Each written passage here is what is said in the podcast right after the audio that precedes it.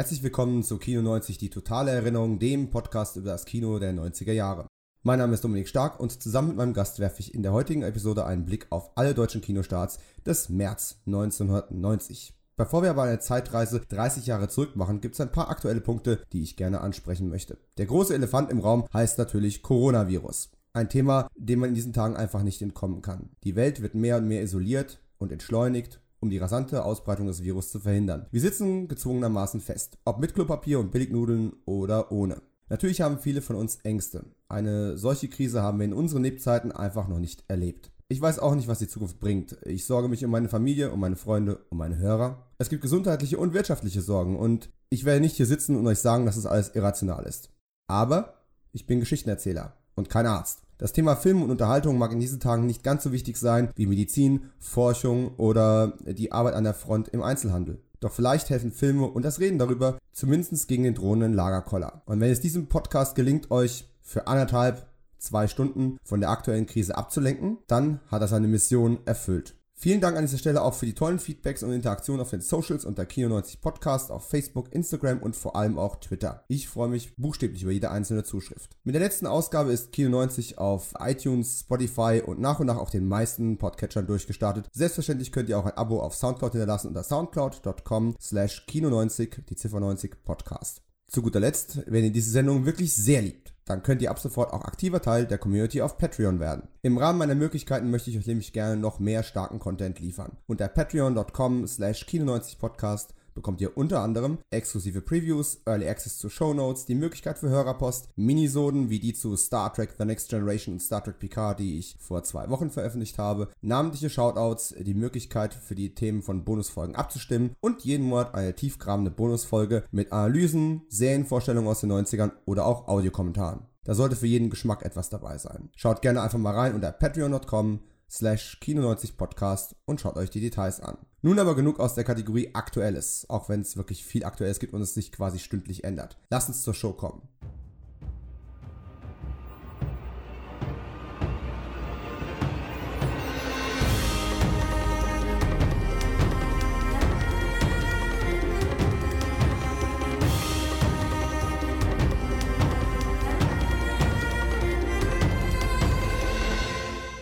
Diese Episode ist für mich persönlich nämlich eine ganz besondere. Sie erscheint, zumindest wenn alles nach Plan verläuft, am 26. März und damit an meinem, diesmal sogar dummerweise, runden Geburtstag. Außerdem, viele von euch wissen, dass ich ein Riesenfan von John Frankenheimer bin und wöchentlich mit dem Hashtag Frankenheimer Friday twittere. Passend zu meinem runden Geburtstag hat der März 1990 gleich zwei Kinostarts von Frankenheimer zu bieten, natürlich nur in Deutschland. Frankenheimer ist aber auch eine sehr gute Überleitung zu meinem heutigen Gast, der ebenfalls ein Fan ist. Nicht von mir, sondern von Frankenheimer natürlich. Er ist zum ersten Mal hier zu Gast, aber wir haben schon mal einen bisher unveröffentlichten Podcast aufgenommen. Den kriegt ihr mit Sicherheit früher später auch noch auf die Ohren. Er ist Drehbuch- und Romanautor. Im Fernsehen liest ihr seinen Namen unter anderem bei Episoden von Alarm für Cobra 11, in den späten 90ern hatte er seinen Durchbruch mit der Action-Serie Der Clown. Und mein persönliches Highlight, ich erwähne es immer wieder gerne und ich hoffe, er fühlt sich dadurch nicht aufgezogen, denn ich meine es absolut aufrichtig.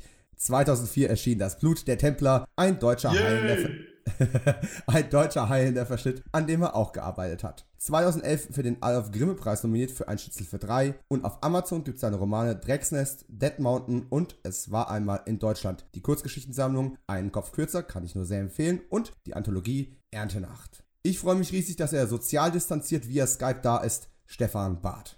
Hallöchen! Aus dem Wohnzimmer, Kinder ausgesperrt und äh, kein Bier leider. Ja, naja, gut, man kann nicht alles haben, ne? Wir müssen alle Opfer bringen. Absolut. Aber das, das ist, das ist eine willkommene Abwechslung jetzt, weil man muss ja echt den Tag rumkriegen und äh, das ist doch perfekt. Ja, den Tag rumkriegen ist so eine Sache momentan. Also äh, gerade wenn man jetzt mit, mit Kindern zu Hause sitzt äh, und oder möglicherweise auch noch krank ist, das ist mein Hauptproblem in den letzten Wochen gewesen, die äh, zurückschlagende Gesundheit. Aber eben, na klar, den, den Kleinen fällt irgendwann auch die Decke auf den Kopf. Das ist nicht nur ein erwachsenes Problem. Ja, und es wird immer schlimmer jetzt hier. Ne? Bald können wir nicht, also Spielplätze sowieso nicht. Ne? Mhm. Und äh, ja, müssen wir mal gucken. Aber äh, ich, wie gesagt, ich mache gerade Filmschule. Das mache ich ja mal auf Twitter und äh, Facebook zeige ich das. Wir haben jetzt Indiana Jones Filme geguckt, alle drei mal sehen, was wir noch äh, an den Start bringen. Habe ich tatsächlich heute Morgen auch gelesen und ich bin nicht schockiert, aber zumindest überrascht. Tatsächlich Temple of Doom ist äh, dein persönlicher Favorit? Ja, das ist witzig. Das, ich weiß, dass ich damals, ich habe die ja tatsächlich alle im Kino gesehen und ich hab, war bei, bei, also bei, bei dem letzten Kreuzzug war ich extrem enttäuscht damals. Ich fand den furchtbar. Mich hat er total geärgert und habe den immer in schlechte Erinnerung. Ich fand Temple of Doom immer besser. Und jetzt habe ich ja beide hintereinander geguckt. Ich finde den dritten natürlich nicht furchtbar. Es gibt ja immer noch den vierten. Der ist schon gut, aber ich, ich, ich, ich mag tatsächlich den zweiten lieber. Also diese, diese, diese Mischung aus, aus Screwball-Comedy und, und düsterem Horror. Also der hat mir mehr Spaß gemacht. Und ich bin scheinbar auch der Einzige, dem der mit Sean Connery nichts anfangen kann in diesem Film. Das ist ganz witzig. Ich, ich kann es auch nicht anders erklären. Also meine Kinder haben allerdings auch ähnlich reagiert. Das war ganz interessant zu sehen, dass die, dass die tatsächlich, äh, äh also mein, mein, Sohn ist beim, beim dritten irgendwann rausgegangen, meinte, interessiert ihn nicht mehr. Der ist, wow. der ist allerdings auch erst sieben, der ist da manchmal noch anders. Meine Tochter meinte, äh, gefiel der zweite besser. Sie meinte, der hat ihm mehr Spaß gemacht, wobei sie den dritten auch gut fand. Ja, so ist es.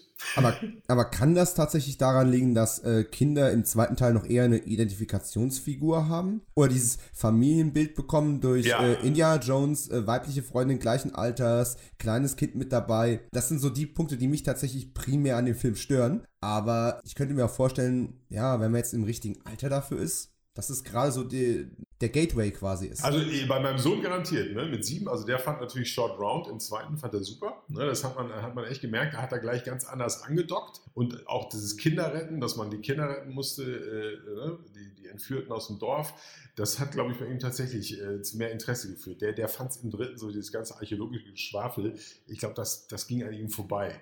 Ja, mhm. Mit sieben wartet er natürlich eh nur auf, auf die Actionsequenzen und dann ist er wieder dran. Ne? Und meine Tochter fand tatsächlich die Frau wahnsinnig witzig, die ja viele nervt, also Willy, ne? hier Kate mhm. Capshaw fand sie wahnsinnig witzig, hat sie sich weggeworfen, weil die immer nur rumgeschrien hat. Ich meine, ich habe es auch so ein bisschen an, äh, angeteasert vorher. Ja. Ich hatte Angst, dass sie mir im zweiten halt aussteigen, wenn es, wenn es äh, zwischendurch so wirklich so ein bisschen düster wird. Ne? Mhm. Aber das haben, das haben die komplett weggesteckt. Also er ist interessant. Ne? Also, aber ich finde auch, es ist schon eine perfekte Trilogie. Ja, und äh, wer da, jeder hat da so ein bisschen anderen Favoriten, aber ich meine, die, das muss man erstmal schlagen, diesen Run. Ja? Eine perfekte Trilogie, die nie einen vierten Teil oder einen fünften Teil bekommen ganz hat. Genau, ganz genau. Wobei, den, den habe ich nur im Kino gesehen und meine Tochter fragte, ah, gucken wir den vierten auch? Ich habe gesagt, wenn du möchtest, ja. Weil ich habe den aber auch in so dermaßen schlechter Erinnerung.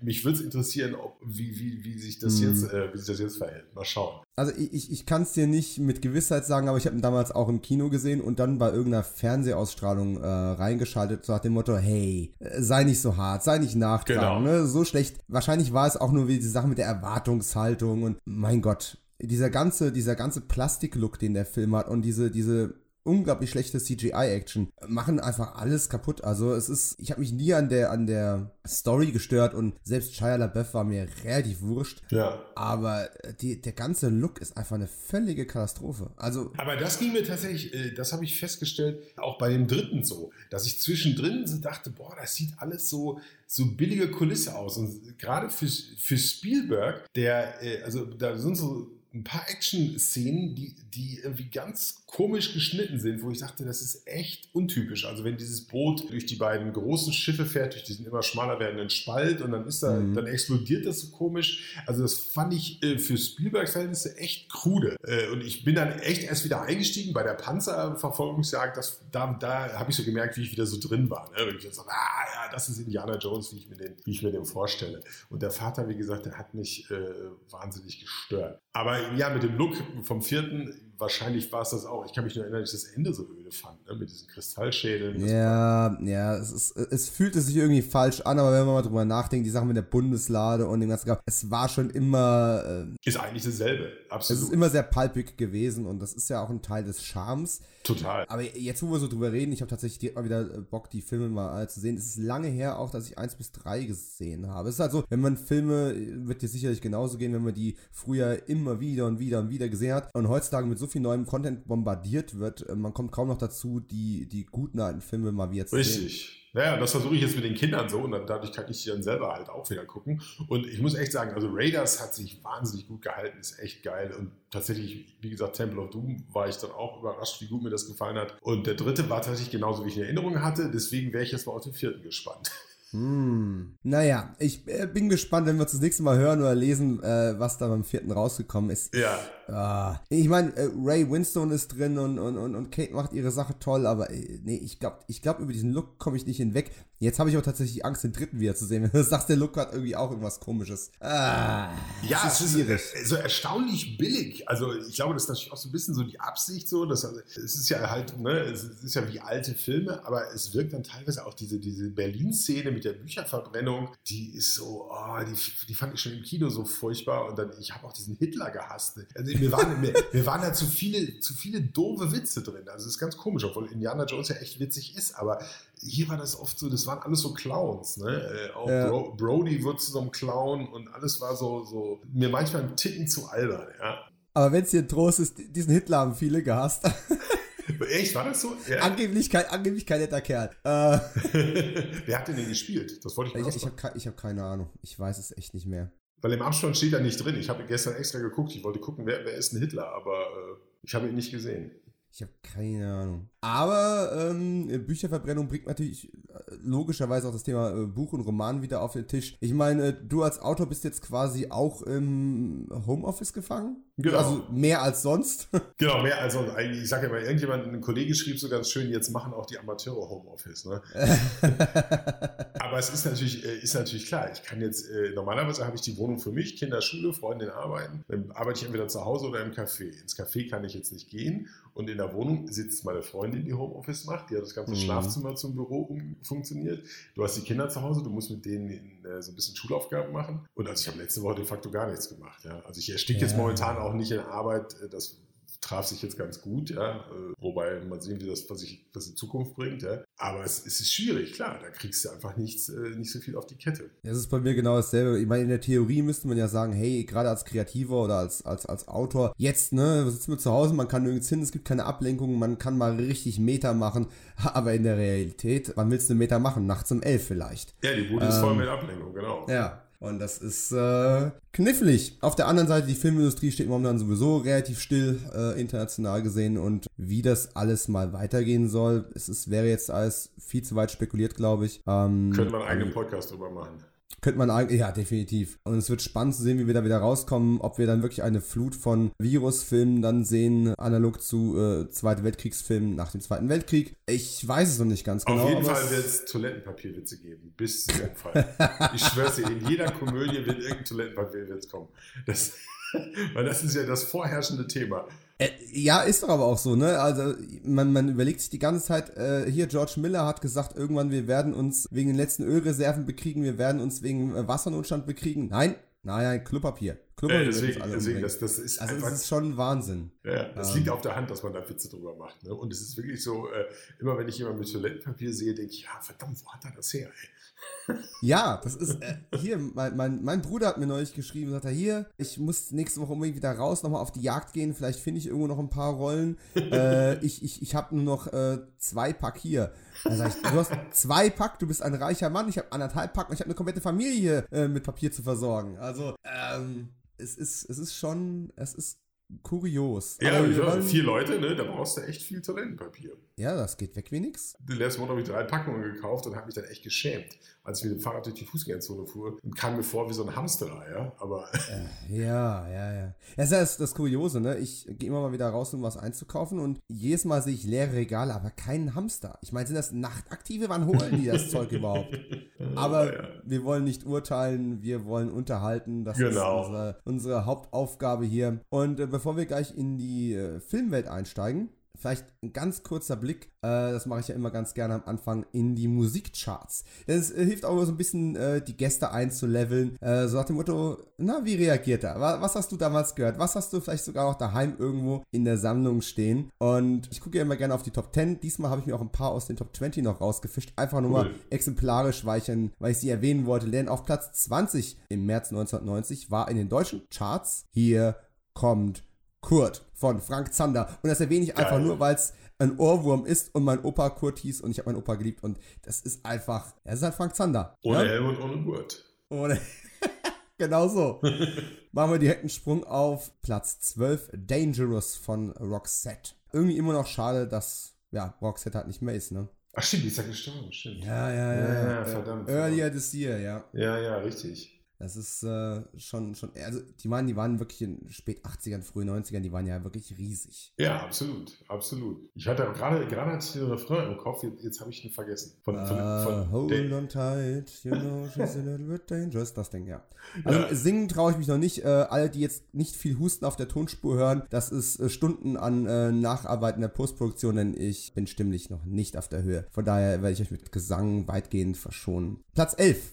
I Wish It Would Rain Down, Phil Collins. Ich habe die letzten Monate immer Phil Collins irgendwo in Charts, drin aber meistens mit anderen Songs. Ja, das war seine Ähm, Hochzeit, ne? Das war echt seine Hochzeit. Ja, ne? Äh, ist also jetzt die große Gretchenfrage, Phil Collins oder Genesis? Ich bin ja eher dann Phil Collins, weil ich tatsächlich, das war so auch Miami Vice, ne? Das war ja, da fing das ja an mit seiner Solo-Karriere. Und Letztens angefangen, die, die alten Miami Vice-Folgen zu gucken, die sind jetzt alle Hm. auf Prime, auch im Original. Und da ist ja dieses berühmte In the Air Tonight drin, diese, Oh yeah. diese, diese Sequenz. Das ist schon geil, ja. Das ist schon Das, cool. das stimmt. Ich habe früher immer Genesis gesagt, aber ich weiß gar nicht, ob ich damit einfach nur cooler wirken wollte. Aber wenn ich so wirklich die, die Anzahl der Hits und mal so gegenüberstelle, die ich auch immer noch regelmäßig höre, wahrscheinlich auch Phil Collins. Ja. Äh, Platz 10, definitiv nicht mein Ding, das FPI Project mit Richard Paradise. Touch Me von den 49ers ist auf der 9 gewesen. Okay. Äh, In Private von Dusty Springfield auf der 8. Got to Get von Layla Kay auf der 7. Das sagt mir gerade nicht mal wirklich was. Ja, mir auch nicht. Ich habe mich im Februar schon unglaublich kopfschüttelnd darüber ausgelassen. Werner Wichtig mit Pump ab das Bier auf der 6. Das ist so deutsch, das ist so geil. Also, ja. Äh, das muss ich direkt nachher suchen auf YouTube. Oh, weia. Ich, ich habe es erschreckenderweise auch noch im Kopf, ne? Aber es ist halt nicht gut. Pump, das, ey, das, oh, weia, geil. Ja. Wenn man eine Sache aus diesem Podcast gelernt hat, dann, dass es mal einen Song gab, der Pump auf das Bier hieß. ähm, Hiroshima von Sandra war auf der 5. Oh ja, das kenne ich auch noch. Ich gerade nicht. Tatsächlich. Sagt mir. Ja, also ich kriege den Refrain auch nicht hin, aber so eine geile Schmonzette und ich sehe ihr Gesicht so vor mir. Äh, Snap mit The Power waren auf der 4. natürlich. Technotronic mit Get Up auf der 3. Und jetzt kommt dann eh- wieder eher was vielleicht auch für uns. Äh, Enjoy the Silence, Depeche Mode auf der 2. Ja, da war ich sogar beim Konzert letztes Jahr, glaube ich. Oh, wirklich? Ja, ja, zufällig. Ich wollte eigentlich, das war, nee, vor zwei Jahren, ich wollte zu Guns N' Roses und da war hier dieses, dieses wahnsinnige Unwetter, also in, in Hannover. Und dann Ja. mit meinem Kumpel äh, saßen wir hier in Spandau auf dem Bahnhof und kein Zug vor mir nach Hannover. Und dann haben wir gemerkt, wir werden da nicht hinkommen. Und zufällig ging seine Frau an diesem Abend hier im Olympiastadion zu Depeche Mode und die meinte dann, ach, sie hat eigentlich gar keinen Bock. Nehmt ihr doch die Karten, dann äh, habt ihr wenigstens ein bisschen Spaß. Naja, und dann saßen, Wow. wir, dann saßen wir da so ein bisschen deprimiert, weil eigentlich wollten wir Guns N' Roses hören. Aber ich muss sagen, das war echt cool. Also die auch mal live zu hören, das war echt auch ganz anders und auch ein bisschen rockiger, als, als sonst der Techno-Sound ja so ist. Also, ne? Ja, manchmal hat man sowas. Äh, Ich habe äh, vor, oh Gott, zwei, drei Jahren The Cure äh, live gehört in Frankfurt. Und ich bin zwar bewusst hingegangen, es war so geplant, es waren gekaufte Tickets, alles gut, aber ich habe mir das tatsächlich komplett anders vorgestellt und war dann positiv überrascht, aber auf eine komplett unerwartete Art und Weise. Es war, manchmal ist wirklich die Live-Erfahrung eine ganz andere, als die CDs einfach zu hören, muss man schon sagen. Ja, man hört echt die Band nochmal mit ganz anderen äh, Ohren sozusagen. ja. Und äh, noch was richtig, ja, schmonziges auf der 1. Nothing compares to you, Oh, Sinead geil. O'Connor. Ja. ja, die Verrückte. ja, das hatten wir damals auch noch. Kann man versuchen zu verdrängen, aber es wird einem nicht gelingen. Ja, was war sonst noch los im März äh, 1990? Ich gucke ja auch immer gern auf so popkulturell wirklich wichtige Dinge, ja, also tiefgreifende, fundamentale Sachen, wie das Playboy-Cover. Ähm, und Wer war drauf? Tja, in Deutschland kann ich leider nur sagen, äh, Christina Hummer, die mir überhaupt nichts sagt. Tut mir leid, Christina, falls du das hören solltest. Meld dich. Äh, ja, aber in den USA, das Covermodel der März-Ausgabe war Donald Trump zusammen mit Brandy Brandt. Ach du Scheiße. Wow, ja, das muss man sich mal geben. Donald Trump, von dem hat man ja nie wieder was gehört. Nee, Ähm, kann ich, denn das? Ja, das, das war mal so ein Typ, der in ein paar Filmen aufgetaucht ist. Ah, Keine okay. Ahnung, was der heute so treibt. Ich hoffe, äh, er sitzt sich irgendwo auf der Straße und muss betteln oder sowas. Ja, oder ist äh, Stefan Präsident geworden oder so. Um Himmels Willen, jetzt Ja. aber albern. Furchtbar. Das, ist- das, weißt du, das ist wie die Gags mit dem, dem, dem Schwarzenegger Museum in äh, Demolition Man und so. Ich- Stimmt. Stimmt. Ähm, äh, aber Brandy Brandt war ein Model und warum war die 1990 auf dem Cover des amerikanischen Playboys? Naja, die war unter anderem 1989 in einem Aerosmith-Video drin gewesen und zwar in Love in an Elevator als Elevator Operator. Das Ah, geil. ist auch mal ein Credit. Das ist Also geil. schau, ne? Shoutout an Brandy Brandt, den Elevator Operator. Im Centerfold war eine Deborah Driggs, die mir nichts sagt. Das Interview wurde auch mit Trump geführt und die äh, allseits beliebten 20 Fragen des Playboy gingen an Dennis Hopper. Cool, die würde ich gerne mal lesen. Ja, Dito. Aber ich habe die Ausgabe leider nicht hier. Also, äh, ja. Es, es gibt ja, um da kurz ein, es gibt die ganzen äh, Playboy-Interviews mit Schauspielern und Regisseuren und so, gibt es alle als E-Books übrigens, ne, für ein Kindle auf Amazon, Oh. für kleines Geld. Und die sind der Hammer, kann ich echt nur jedem ans Herz legen. Und das, das sind halt wirklich äh, Zeitdokumente, ne? Also John Wayne, der über die Indianer redet, oder Sean, Ja. Con Sean Connery, der meint, äh, es wäre schon okay, eine Frau zu schlagen, wenn sie sich äh, schlecht benimmt. Super, super, muss man lesen. Ist wirklich, äh, Oh man merkt, die sind aus ihrer Zeit. Das ist und, Triggered. ja, total, total. Oh mein Gott. Ja, im äh, März 1990 geboren, wurde unter anderem exemplarisch herausgegriffen am 24. März eine gewisse Keisha Kessel Hughes. Bekannt geworden durch den Film Whale Rider 2002 und natürlich vielen auch bekannt geworden durch Game of Thrones als eine von diesen äh, Sand-Schwestern. Das waren die Schwestern? Ich weiß es gar nicht mehr. Ich habe Ähm. ja Game of Thrones nie gesehen, das ist sehr peinlich. Äh, äh, erzähl's einfach keinem. Erwähn's nicht in irgendeinem Podcast oder irgend sowas. nee, nee, das behalte ich für mich natürlich. Sehr gut, sehr gut, sehr gut. Nein, es gibt zugegebenermaßen, man kann nicht alle Serien gesehen haben, auch nicht alle Top-Serien. Genau. Und vor allem, wenn sie live laufen, ist es auch manchmal schwer hinterherzukommen. Bei mir passiert das ganz oft, dass ich irgendwie Jahre später eine Komplettbox auf Blu-ray kaufe und die irgendwann mal nachgucke. Ich habe auch Breaking Bad nicht live mitverfolgt. Ich habe die ersten, Ja. ich glaube, bei der ersten Staffel war ich noch halbwegs dabei, in der zweiten irgendwann ausgestiegen und dann irgendwann die Blu-ray Komplettbox. Und äh, während alle schon auf Better Call Saul gesprungen sind, habe ich dann angefangen, die, die Hauptserie nachzuschauen. Also es ist Ist einfach zu viel, genau. ja, genau. Ich meine, du und ich, wir kommen noch aus der Zeit, wir erinnern uns noch an Zeiten, wo du buchstäblich jede Genre oder jede wichtige Show sehen konntest. Jede. Ja. Wenn du dir nur ein bisschen Mühe gegeben hast, hast du sie alle geschafft. Jetzt kennst du sie ja nicht mal. Ja, heute schaffst du ja nicht mal mehr alle wichtigen Serien von einem Streaming-Anbieter. Ja, und wie gesagt, es gibt so viel. Also ich, ich habe auch festgestellt, dass ich weniger Serien gucke, einfach weil es, weil es so viel gibt. Und äh, man muss sich dann echt die, die Dinge rauspicken. Deswegen habe ich auch Game of Thrones da nie angefangen, weil ich dachte, wenn ich damit anfange und ich bin gehuckt, dann äh, habe ich ja wieder ein Problem. Dann muss ich ja wieder so viele Folgen gucken. Das, das einzig Gute dabei ist natürlich, dass die Serien immer kürzer werden. Ne? Also klar, du hast ja eine 50 Minuten pro Folge, aber du hast halt nur noch so deine 8 bis 10 Episoden pro Staffel. Das ist ja im Vergleich zu früher, ne? so wieder bei früher mit 24 äh, Episoden pro Staffel. Äh, wenn dann eine Serie hast, die 5, 6 Jahre gelaufen ist, herzlichen Glückwunsch, wenn du die aufholen willst. Ja, und das reicht auch. Ich finde, so acht bis zehn Folgen reicht auch, vor allem, weil ja jetzt die meisten horizontal sind und man merkt ja jetzt schon teilweise, Ja. dass, dass es wahnsinnig in die Länge gezogen ist. Ne? Bei manchen ist es ganz gut und bei anderen merkt man auch wirklich so, okay, es ist so künstlich gestreckt, eigentlich hält das Ding gerade mal äh, drei, vier Folgen. Ja, ja. Es ist, es ist ein zweischneidiges Schwert. Ich meine, das sind wir auch wieder in den 90ern. Was haben wir damals uns über alles gefreut, was ein bisschen horizontal erzählt war? Total. Da hast du mal Akte X, die Mehrteiler gehabt, die du über mehrere Staffeln verknüpfen konntest und sowas. Heutzutage hast du ja keine Chance mehr, in irgendeine Serie einfach nur mal reinzugucken. Ja, ja, genau. Es sind Das eigentlich ist ja- fast sind- schade. Ja, ja, genau. Es sind einfach äh, inzwischen alles so Filme geworden, ne? in die Länge gezogene Filme, Ja. was ich ja grundsätzlich geil finde. Also wir als deutsche Drehbuchautoren, wir haben ja auch immer nur geklagt, dass es hier immer nur dieses scheiß Episoden-TV gibt. Und das zu schreiben ist halt auch wahnsinnig öde. Und wir wollten immer horizontal erzählen. Das wird ja jetzt zum Glück besser, aber, aber trotzdem äh, ist es manchmal, dann denkt man, okay, ein bisschen weniger oder einfach sagen, okay, dann sind es halt nur sechs Folgen oder auch nur drei Staffeln. Aber gut, wenn es erfolgreich ist, äh, muss man es halt weiterführen. Jetzt, äh, äh, weißt du, wann ich das nächste Mal wieder Alarm für Cobra 11 gucke? Mal abgesehen davon, wenn du twitterst, Achtung, jetzt kommt eine Folge, die ich geschrieben habe. Das wäre dann, wenn mal so eine, eine Mini- Mini-Staffel kommt mit, mit vier bis sechs Episoden, die an horizontal erzählt sind. Das versuchen die ja tatsächlich jetzt. Ne? Also ich bin Echt? jetzt, ich bin im Moment raus so ein bisschen. Die haben, äh, die haben ja jetzt, es gibt eine neue, es gibt eine Partnerin jetzt zum ersten Mal nach 20 Jahren statt einem Partner. Oh. Und, und tatsächlich stricken die gerade das ganze Konzept so ein bisschen um. Äh, äh, ich weiß gar nicht, wann das anläuft, im, im Herbst. Ich bin mal gespannt. Also es wird sehr, sehr anders sein als vorher. Ah.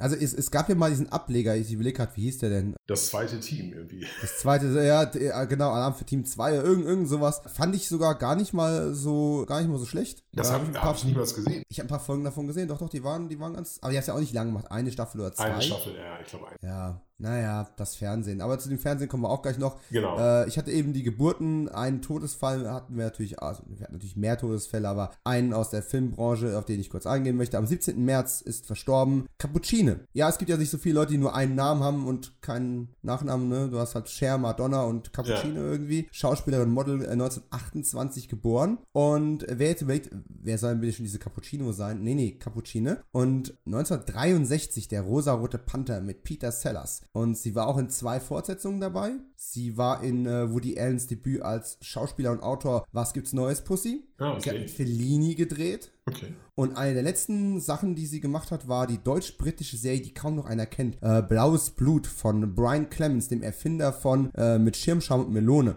Ist 88 gedreht worden und kam tatsächlich 1990, und da haben wir die Verbindung zum Podcast, kam 1990 im ZDF äh, zum ersten Mal äh, raus. Da ging es um einen adligen äh, Privatdetektiv, der in der High Society ermittelt. Lustig. Und in, und in sieben von den zehn Folgen war sie damals eben auch mit dabei gewesen. Litt unter einer bipolaren Störung und dann stürzte sich 1990 aus ihrer Wohnung im achten Stock. Ja. das ist sehr traurig. Ich kenne sie tatsächlich so aus Western. Ne? Ihren Namen habe ich oft in, in vielen Western gesehen früher. Also, Stimmt. ne? Stimmt, Western, habe ich, das habe ich ganz vergessen. Gab es auch einen Haufen. Ich habe eben schon gesagt, Fernsehen, mal ganz kurz so die, in Anführungszeichen, wichtigsten Sa äh, Punkte. Am 7. März hat die ARD die äh, australische Kinderserie Wie Hund und Katze ausgestrahlt. Am 11. März hat das ZDF erstmals Der Millionenerbe mit Günter Pfitzmann gezeigt. Mhm. Deutsches Qualitätsfernsehen.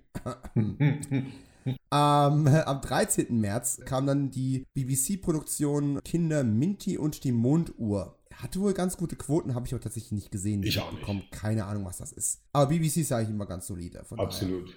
Ja. Am 21. März, das ist dann eher schon wieder, ich könnte mir vorstellen, es hat dir auch gefallen. Am 21. März startete RTL Plus mit einer neuen, in Anführungszeichen, Serie, die von 85 bis 89 in Amerika produziert worden war. Das Modell und der Schnüffler. Ja, Moonlighting, das war geil. Das war wirklich geil. Ja. Das hatte richtig, ich habe das nie ganz gesehen, ne? aber das hatte, das war auch so, wo ich, wo ich dann dachte, so, oh, guck mal, was die Amerikaner für coole Sachen machen, wenn wir in Deutschland immer nur diese ganze Schnarchscheiße verzapfen. Das Ja. war so charmant, ne? und das die fing ja auch an, irgendwann ging es ja nur noch um die Liebesgeschichte zwischen den beiden und es war immer, ja, es war großartig. Ich meine, wenn man Film Noir mit äh, Screwball-Comedy kreuzt und dann noch so, ist auch eine der ersten Serien eigentlich, die Metagags mit reingebaut hat. Ja. Ich habe die, glaube ich, zumindest die ersten drei von vier Staffeln habe ich mit Sicherheit irgendwo auf DVD hier stehen. Und ich nehme mir seit Jahren vor, die mal wieder zu sehen, aber ich natürlich, man kommt nicht dazu. ja. Aber hey, mal gucken, wie lange der, der Shutdown noch dauert. Vielleicht komme ich ja jetzt doch mal dazu. Ja, genau, aber da musst du halt ja nachts gucken. Also wie gesagt, ich, muss dann nachts gucken. Und jetzt in den letzten Tagen, ich bin auch immer eingeschlafen ständig, weil mein Sohn Ah, immer um die 6 Uhr aufsteht und ich bin jede, ich, wollte- ich wollte alle Filme noch gucken, immer wieder. Ich bin ständig eingepennt. Ne? Also furchtbar. Ich kenne das, ich kenne das. Ich, ich habe ja im Frühjahr immer gesagt, ja, wie kann man beim Film einschlafen, aber letzten Endes, es passiert mir momentan andauernd. Das ist schrecklich. Ey, wenn man müde ist, ja, Ja, da hilft nichts. Das, das letzte Ding, was ich jetzt gesehen habe, war tatsächlich Deadpool 2 und habe auch den, den Extended Cut geguckt, ich voll Idiot, ne? und mitten in der Nacht angefangen. Also willst gar nicht wissen, auf wie viele Etappen das ging. Am 26. März 90 hat die ARD dann für Kinder Boing ausgestrahlt und am 28. März kam das ZDF erstmals mit Der Nachtfalke. Eine Serie mit Gary Cole, zwei Emmys, sechs Emmy-Nominierungen, drei Staffeln. Gary Cole war ein cooler Typ. Ich persönlich mochte ihn in den 90ern auch sehr, sehr gerne in American Gothic. Ja, das, hab ich, das lief auch irgendwo auf RTL 2 oder so. Ne? Das hab ich Ja, ja, ja, ja, ja. Zu unmöglichen Zeiten, Ja. in der Nacht, ich glaube so. Mittwoch um 23 Uhr oder so ein Scheiß. ja, da habe ich auch mal reingeguckt, wenn ich konnte. Das war wirklich auch so ein Ding, was ich gerne noch mal sehen würde. Die habe ich auf DVD und die habe ich auch tatsächlich nochmal komplett gerewatcht, oder was in Deutsch. Die ist, die ist auch echt gut, die hält sich auch gut. Sam Raimi hat die produziert, stimmt das? Ja, ja. ja, ja, ja, okay. Die kam ja damals im Kielwasser von äh, diesen ganzen anderen Raimi-Produktionen, äh, Hercules, Xena etc. Ja, ja. Und da hat er ja auch so ein paar Side-Branches gehabt und da war das eben einer davon. Leider nur eine Staffel, das ist auch echt. Da müsste ich irgendwann mal ein Special zu machen. Aber das ist äh, für einen anderen Tag. Jetzt haben wir erstmal ja noch eigentlich unseren Hauptarbeitsteil von heute vor uns, nämlich die ganzen Kinostarts. Yeah. So. Ah, du kennst die Liste ja, du hast ein paar Sachen davon oder hast viele Sachen früher ja schon gesehen, ein paar davon hast du mir schon erzählt, hast du jetzt jüngst nochmal aktualisiert, ein bisschen aufgefrischt. Ich bin gespannt, es war ja wirklich eine sehr, sehr breite Bandbreite. Äh, total, total. Deutsch. Eine, eine sehr bizarre, bizarre Mischung. Ne? Also ich habe äh, die gute Gelegenheit, die Frankenheimer-Filme nochmal zu sehen und, und so, wie gesagt, Tango und Cash hatte ich, äh, Tango und Cash hatte ich kürzlich erst nochmal gesehen und viele sind ja sehr krude auch, also oder sehr, ne? also die mir gar nichts gesagt haben. Oh ja, äh, eh, absolut ebenso. Und ein paar davon hatte ich auch ewig schon hier liegen und hatte nie den richtigen Zug, die wirklich mal zu gucken. Und äh, das ist schön an so einem audioarchäologischen Projekt wie so ein Podcast. Man wird manchmal dazu in Anführungszeichen gezwungen, gewisse Sachen mal wieder zu gucken. äh, von daher, oder überhaupt mal zu gucken. Fangen wir an am 1. März, das war, die, war der erste Kinodonnerstag. Da gab es unter anderem eine Wiederaufführung von Don Camillo und Pepone mit Fernandel von 52. Das sei nur am Rande erwähnt, weil es halt eben auch in einigen Kinos äh, lief. Kann ich auch aus dem Fernsehen eher. Ne? Die habe ich als kind, im, als kind, im, Fernsehen gesehen. So mein, mein, meine Eltern fanden das äh, cool oder mein Vater, für die war das ein Begriff. Und ich habe das als Kind die mal gesehen und ja, die waren, glaube ich, schon ganz lustig, aber. Ich kenne ihn nur, ich kenne nur auf dem Papier. Ich habe vielleicht mal ein paar Ausschnitte von gesehen. Und in, in dem Kino, in dem ich quasi groß geworden bin, da hing immer in, in, in, so eine Art Poster, ein Foto von, von Fernandel in, in der Rolle an der Wand. Also ich, das Gesicht und alles, das war mir so vertraut, aber ich hab's ich habe es, glaube ich, wirklich nie mal wirklich aktiv gesehen. Ja, der hat halt so eine geile Visage, der Fernandel. Ne? Ja, absolut. Und wie gesagt, ich kann mich auch an keine Details mehr erinnern. Es, geht auf jeden Fall um irgendeinen Don, ne? Das ist schon mal. ne, also ich kann dir sagen, genau, wo der, der, Grundkonflikt ist ja immer der, Don Camillo ist der, ist der Pfarrer und der liegt die ganze Zeit im Konflikt mit dem kommunistischen Bürgermeister Pepone. Und daraus entspinnen sich immer diese Geschichten. Der eine, der, der Pepone ist ein Kommunist in Italien und Don Camillo ist halt der nette Pfarrer. Und irgendwie haben die halt immer Zoff. Ja. Und der, der, Kommunismus ist quasi auch schon die Überleitung zu Kleine Vera, eine sowjetische Produktion von 88. Die ist aber auch nicht verfügbar. Die gibt es momentan, wird die nirgends gestreamt. Es gibt keine DVD, ich habe es nie gesehen. Überspringen wir quasi direkt und kommen zu einem Film, den es mal auf DVD gab und der aktuell auch auf Prime zu sehen ist. Das ist natürlich immer nur eine Momentaufnahme, was ich hier so sage über die Verfügbarkeiten. Das kann sich ja jeden Tag ändern. Ja. Äh, wenn man diesen Podcast in einem halben Jahr hört, ne, wer weiß, wie es aussieht. Everybody Wins ist eine britische Produktion unter der Regie von Karel Reis, Reis, Reis? Jedenfalls mit Deborah Winger, den Namen kann ich aussprechen, und Nick Nolte und natürlich auch Will Patton. Also die Besetzung ist super und trotzdem habe ich von dem Film noch nie gehört, bevor ich, bevor ich angefangen habe, das zu recherchieren. Wirklich. Ein Film, über den wirklich nicht mehr geredet wird. Und zwar, weil ja, mir geht es auch so. Also ich kannte den tatsächlich so vom Namen, weil so wirklich von früher wahrscheinlich aus der Cinema, ne, man da als man noch Cinema las und man noch viel ins Kino ging. Ich habe den damals auch nie gesehen und habe jetzt im Zuge dieses dann auf Prime reingeguckt. Oh, das ist schon, das ist schon so ein bisschen quälend. Ne? Also das ist ist ja geschrieben von Arthur Miller nach seinem Theaterstück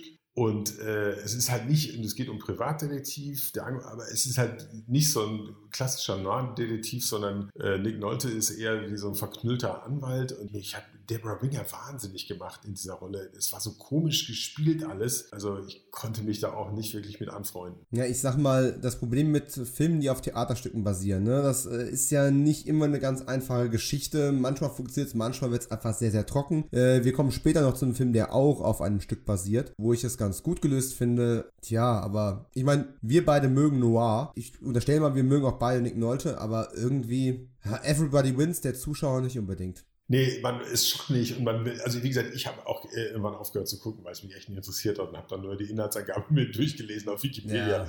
weil es war echt zu zäh und es ist jetzt auch filmisch nicht, nicht besonders reizvoll. Ja? Also das ist leider eher so ein äh, Schuss in den Ofen. Interessant finde ich ja tatsächlich, dass der nicht mehr verfügbare, ähm, das nicht mehr verfügbare Science-Fiction-Drama Ice, eine deutsche Produktion von 89 ist von Berthold Mittermeier, unter anderem mit Erwin Leder in einer der Hauptrollen. Gibt es überhaupt nichts drüber. Ja, ein Science-Fiction-Drama Drama aus Deutschland von 89 und das gibt's nicht. Was genau, was schon bizarr ist. Da habe ich auch gegoogelt und ja, mir ging es wie dir, ich konnte nichts finden. Ich habe auch überlegt, es gab ja in, in, der Zeit echt viele krude Filme, manchmal aus Deutschland, aber da ist mir auch nichts äh, hängen geblieben. Ist merkwürdig, oder? Ja, also total. ist mal wieder ein Beleg dafür, dass Deutschland und Genrefilm in den letzten Jahrzehnten eine sehr, sehr, wie soll ich sagen, schwierige Beziehung miteinander haben. Äh, die waren gerade, ja, gerade zu der Zeit waren die deutschen Genrefilme auch echt alle furchtbar. Also man hat ja immer gedacht, äh, ich, ich gibt es auch einen mit, mit Götz George, das hat irgendeiner jetzt auf Facebook gepostet, äh, auch aus der Zeit von Peter F. Brinkmann. Der ist schon, oh, ja. oh, wenn man schon die Cover sieht, dann möchte man sich schon äh, runterstürzen. Also da haben die, haben die Deutschen wirklich irgendwie ständig ins Klo gegriffen. Das war auch das, was mich damals so als, als äh, Teenager so frustriert, na, Teenager war ich auch nicht mehr, aber doch fast noch. So, der, der, warum ist es immer so furchtbar? Es ist doch nicht so schwer, ja. Es war alles immer dann so richtig scheiße. Ja, es ist. Aber wir haben ja noch Hoffnung. Also gerade mal, ich sag mal, du und ich als Autoren, wenn auch natürlich du mit mehr Erfolg im Fernsehen als, äh, als ich das aufweisen kann. Aber ich sag mal, der Genre-Film ist uns wichtig und zwar nicht, nicht ohne Grund. High Hopes haben wir daher noch. Oh Gott, schlechte Überleitung zu einem Mike Lee-Film namens High Hopes aus Großbritannien von 88. Oh, schlechte Wortspiele, ich kann sie einfach nicht Super. Sehen, es, es tut mir leid. ähm, ist ein paar Mal im Fernsehen gelaufen. Ich habe diesen Mike Lee-Film leider nie gesehen. Ging mir genauso. Ähm, ich habe überhaupt wenig Mike Lee-Filme gesehen, muss ich zu meiner Schande gestehen.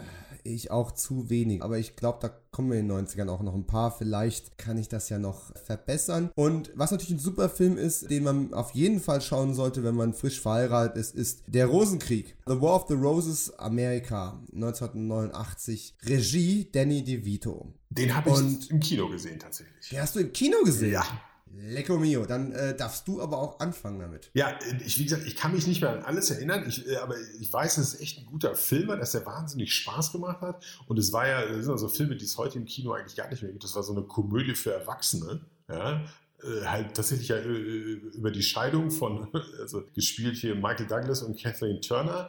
Die waren ja damals eh so ein Paar in vielen Filmen. Und äh, ich kann mich nur wirklich an diese legendäre Szene erinnern, wo irgendwie äh, auf ihr Essen pinkelt also die streiten sich ja ständig und das, das geht ja dann irgendwie äh, oh, ja. bis zum Mord und Totschlag und dann zieht er die Hose runter und pisst irgendwie auf, was immer sie da gemacht hat. Und das war, war der Brüller. Und tatsächlich Danny DeVito hat ja damals echt viel Regie geführt Ne, hier wirft die Mama, wirft meine Mama vom Zug. Der hat ja viel zu bizarre Komödien gemacht. Das ist ein bisschen schade. Der ist irgendwie äh, total von der Bildfläche verschwunden, der Mann. Finde ich auch total schade. Ich meine, ganz ehrlich, ich habe mir jetzt jüngst nochmal angesehen. Ich habe den damals, äh, ich glaube, im Fernsehen zum ersten Mal tatsächlich gesehen. Äh, meine Mutter fand den auch äh, großartig. Ich weiß nicht, ob sie da irgendwelche ähm, Fantasien ausgelebt gesehen hat, die sie bei ihrer Scheidung nicht berücksichtigt hat. Aber ganz ehrlich, die, die Regie von Danny DeVito ist auch super. Ja. Also die ganze Inszenierung ist, ist richtig gut. Es gibt ein paar sehr, sehr einfallsreiche Szenen, tolle Beleuchtung. Die Musik ist auf den Punkt. Die Kamera von ähm, Stephen Burham ist richtig gut, hat viel auch ähm, Noir-Elemente mit drin. Ja, absolut. Das Ganze ist, ist super sexy. Ähm, Kathleen Turner, brauchen wir nichts drüber sagen. Michael Douglas auf der Höhe seiner Kraft. Ja.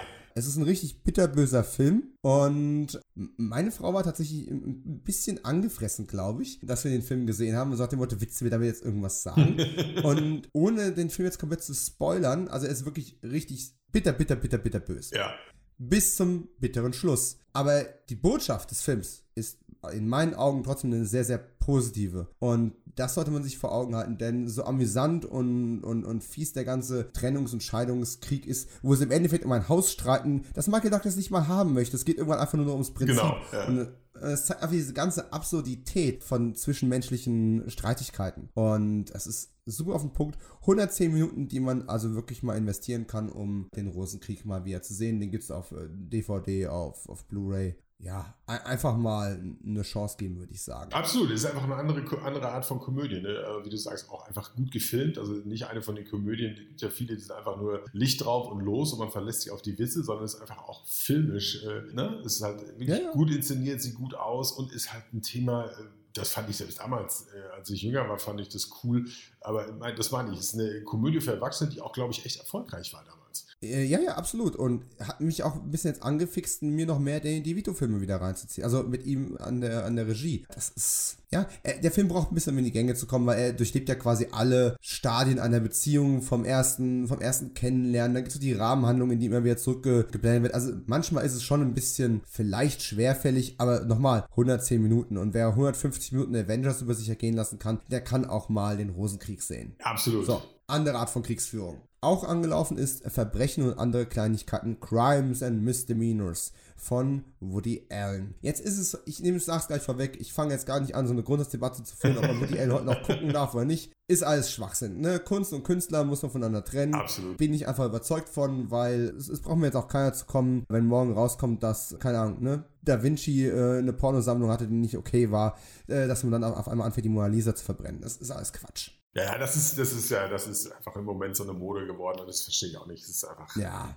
Dumm. Der Film ist gar nicht so weit verbreitet, wie ich dachte, aber es gibt Nee. ihn natürlich trotzdem unter anderem auf einer Woody Allen äh, 20-Disc-Kollektion, die aber auch gar nicht so günstig zu kriegen ist momentan. Hat aber einen mega guten Cast, ne? Martin Landau, Angelica Houston, Alan Elder, natürlich Woody Allen selbst mit drin. Ja, Pharaoh auch, glaube ich, ne? Ja, ja. Äh, Ich habe aber auch tatsächlich nur in den 90ern mal im Fernsehen gesehen. Es ist ewig her. Es ist auch nicht mein Go-To Woody Allen-Film, wenn es sowas überhaupt gibt. Ist bei mir ähnlich. Ich, ich, ich weiß damals, der war auch für, glaube ich, natürlich für irgendwelche Oscars nominiert. Ich glaube, Martin Landau hat sogar gewonnen, ne? Kann das sein? Ich Ah, nee. jetzt gerade. Nee, dann nicht. Ja, aber aber auf jeden Fall irgendwie so, aber ich damals war ich also selbst auch überhaupt nicht Woody Allen. Das, ich bin auch nach wie vor, also ich bin jetzt kein großer Woody Allen-Fan so, ne?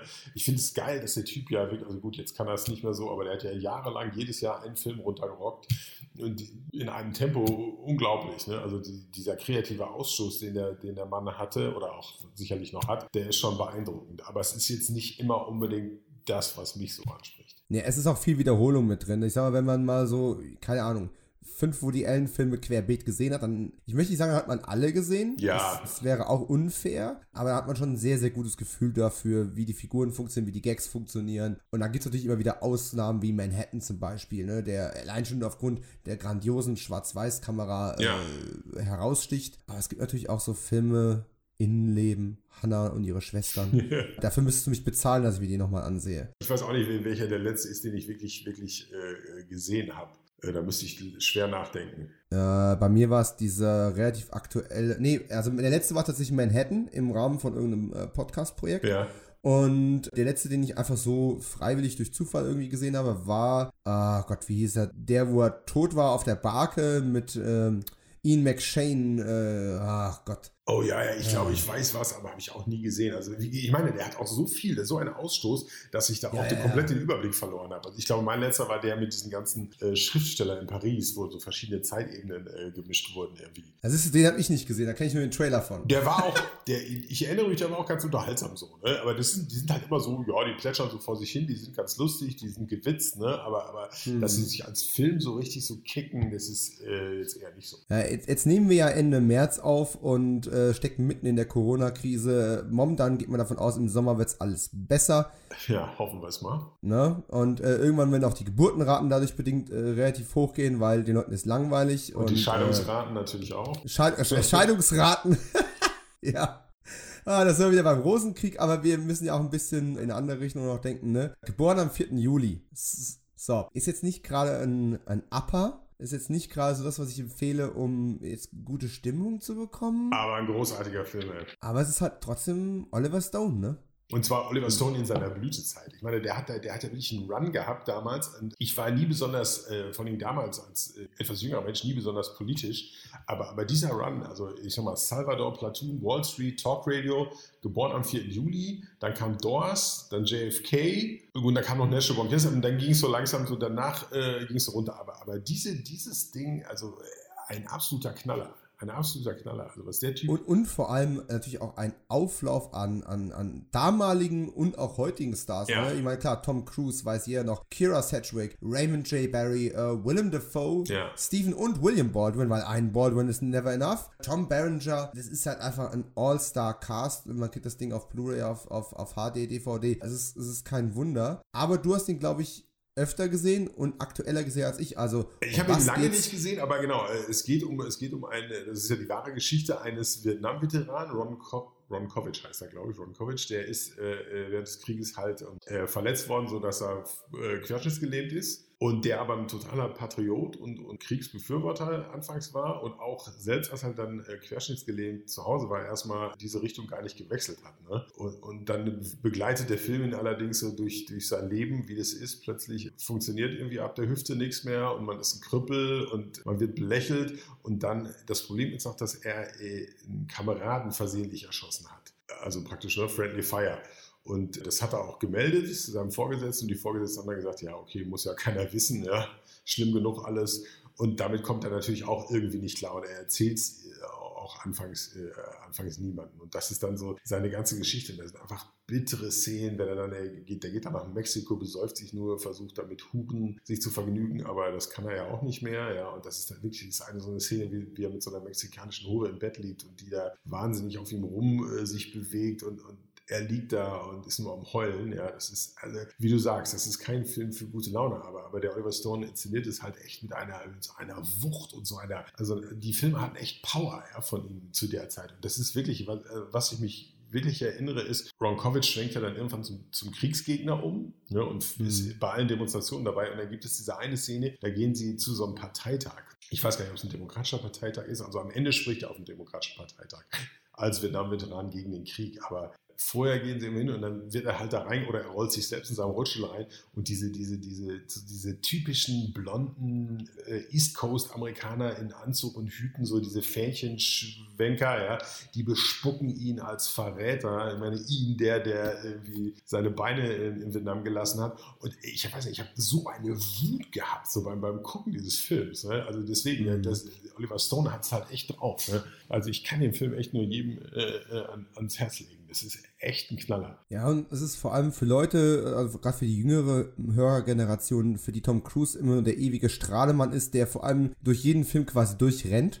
Ja. Äh, ist natürlich äh, jetzt mal das ein echt hartes Kontrastprogramm. Auch nicht nur, weil er nicht rennen kann, sondern auch, weil er mal zeigt, man kann ihn mögen oder man kann ihn nicht mögen, aber ein schlechter Schauspieler ist er definitiv nicht. Nee, und vor allem, das war halt eine Zeit, äh, äh der hat halt immer echt Wert drauf gelegt, ja, irgendwie gute Rollen und der, damals war er echt mehr dramatisch unterwegs und der hat halt, äh, der hat aber gut den, den, den, den Switch gekriegt jetzt, weil solche Filme kriegst du heute nicht mehr so fürs Massenpublikum produziert und jetzt muss er halt, was muss er, jetzt macht er halt Mission Impossible Filme sehr erfolgreich und ja auch sehr gut, äh, aber damals war er eher ein Dramaschauspieler, also der hat ja wirklich mhm. immer coole Projekte ausgesucht und der war ja noch richtig jung. Ja? Oh ja, ja, ja. Ich meine, der ist heute noch für sein Alter ziemlich jung. äh, also jetzt mal, äh, äh, ob er was hat machen lassen oder nicht, lassen wir mal dahingestellt, aber mit Mitte, Ende 50 rennt für uns wahrscheinlich keiner mehr so durch die Gegend. Nee, und der, der hat ja auch einfach eine, eine, eine Hingabe da an, an, seinen Job. Das muss man echt, äh, wie gesagt, man muss den nicht mögen, ja. Und, aber das ist halt auch so ein Ding. Scientology soll er halt machen. Äh, ich beurteile die, ja die Filme nicht danach, ne? Und die, die, Filme sind halt doch meistens äh, verdammt gut. Und da muss ich sagen, okay, da hat er einen guten Geschmack, ein gutes Händchen und scheint ja auch wirklich alles dafür zu geben. Ja? Und letzten Endes hat nicht er Battlefield Earth gemacht, sondern John Travolta. So. Ganz genau. Oh ja, oh ja. Ähm, wir kommen in die nächste Kinowoche, also am 8. März 1990. Da lief unter anderem Die Klage der Kaiserin, eine deutsch-französische Produktion von 1990 von Pina Bausch. Eine Dramödie, ein Musikfilm, nicht mein Ding. Ich habe ihn nie gesehen, ich gebe es ehrlich zu. Gesehen habe ich. Ist der beste, ist der beste Film aller Zeiten. Oh. Ja, es ist mit Sicherheit auf jeden Fall der, der beste für den Pina Busch, äh, Bausch in dem Monat rausgebracht. Das war ein Witz, ich habe keine Ahnung auch, ne? Ich habe keinen blassen Pina Bausch sagt mir was, aber da hättest du mich auch mit vorgehaltener Pistole nicht reingekriegt damals. Und wahrscheinlich heute ja. auch nicht. Ja, wahrscheinlich heute auch nicht. Tut mir leid, Pina. Aber äh, was auf jeden Fall ein Film ist, der in Vergessenheit geraten ist, aber eine tatsächlich sehr beliebte Dramödie mhm. äh, war. Und das ist ja auch so ein Genre, die Dramödie in dem Sinne und vor allem die Kinodramödie ist ja eigentlich auch komplett aus der Mode gekommen. Total ausgestorben. Ja. Ne, in den 90ern gab es das überall. Heute kriegst du es im deutschen Fernsehen noch vielleicht nochmal äh, geboten. Aber die große starbesetzte Kinodramödie, das war so ein Ding der späten 80er, der 90er bis mit 90er, sage ich jetzt mal. Ja. Und Dad, Amerika 1989 ist der rausgekommen. Besetzt mit Jack Lemmon als äh, titelgebender Vater. Sein Sohn ist Ted Danson, dessen Sohn Ethan Hawke. Eine Starbesetzung, die DVD leider momentan nur zu Mondpreisen zu bekommen. Aber ein Film, der, ich würde einfach empfehlen, sucht mal einen Trailer auf YouTube guckt euch den Trailer an, der sagt euch eigentlich den ganzen Film voraus. Und trotzdem kriegt man eigentlich beim Gucken des Trailers trotzdem schon so ein Kloß im Hals. Denn völlig egal, ob wir eine gute Beziehung zu unseren Vätern haben oder zu unseren Kindern oder eine schlechte, es spielt keine Rolle. Jeder hat einen Vater. Ja. Und jeder oder die meisten, man soll ja nie verallgemeinern, haben eine wechselhafte Beziehung über, über das Leben. Und der Film beleuchtet alle Aspekte, macht das relativ anständig, hat tolle Darsteller und hat witzige Momente und natürlich auch so diese typischen Klischee- Tränendrücker. Aber soll ich dir was sagen? Zumindest damals haben die funktioniert. Und jetzt als Vater Ja. traue ich mich kaum noch an den Stoff dran. Da ist man ja sowieso viel, viel näher am Wasser gebaut. Das meine ich. Das, Oh ja. Da kommen wir wieder zu Indiana Jones zurück. Das habe ich gemerkt bei Tempel des Todes. Ich glaube, damals haben, haben mich diese Kinder auch mehr gestört. Und jetzt fand ich das sogar cool. Und ich, ich hatte sogar ein bisschen Pipi in den Augen, als diese ganzen äh, indischen Kinder am Ende in das Dorf zurückkommen und ihren Eltern in die Arme fallen. Ja, und diese Musik so anschwillt. Ja, das ist einfach so. Ich glaube, äh, man hat so bestimmte Stationen im Leben, wo man auch empfänglicher ist für bestimmte Filme. Und Dad habe ich damals auch überhaupt nicht geguckt. Den will ich aber jetzt, dass ich mir gerne mal angucken. Ja, also zumindest das Schauspiel, wie gesagt, Ethan Hawke Ja. noch ganz jung, Ted Danson sowieso echt unterschätzt eigentlich. Absolut. Und Jack Lemmon, der wirklich auch richtig alt aussieht. Also es ist so ein, wie soll ich sagen, altersgerechte Rolle auch. Und nicht so dieses, ich, ich muss jetzt nochmal den, den krantelnden alten Witzbold hier irgendwo machen, sondern echt anrührende Performance auch. Und ähm, tja, damit kommen wir zu einem, wie soll ich sagen, sehr schwierigen, schwierigen Film. Der als nächstes auf meiner Liste steht John Frankenheimers The Fourth War. In Deutschland übersetzt mit dem äh, deutschen Begriff Powerplay natürlich. Nicht zu verwechseln mit Piratensender Powerplay. Absolut nicht zu wechseln. Oh, oh mein Gott, ja. Aber auch da, ne, ein, ein Star-Vehikel für seine zwei Hauptdarsteller.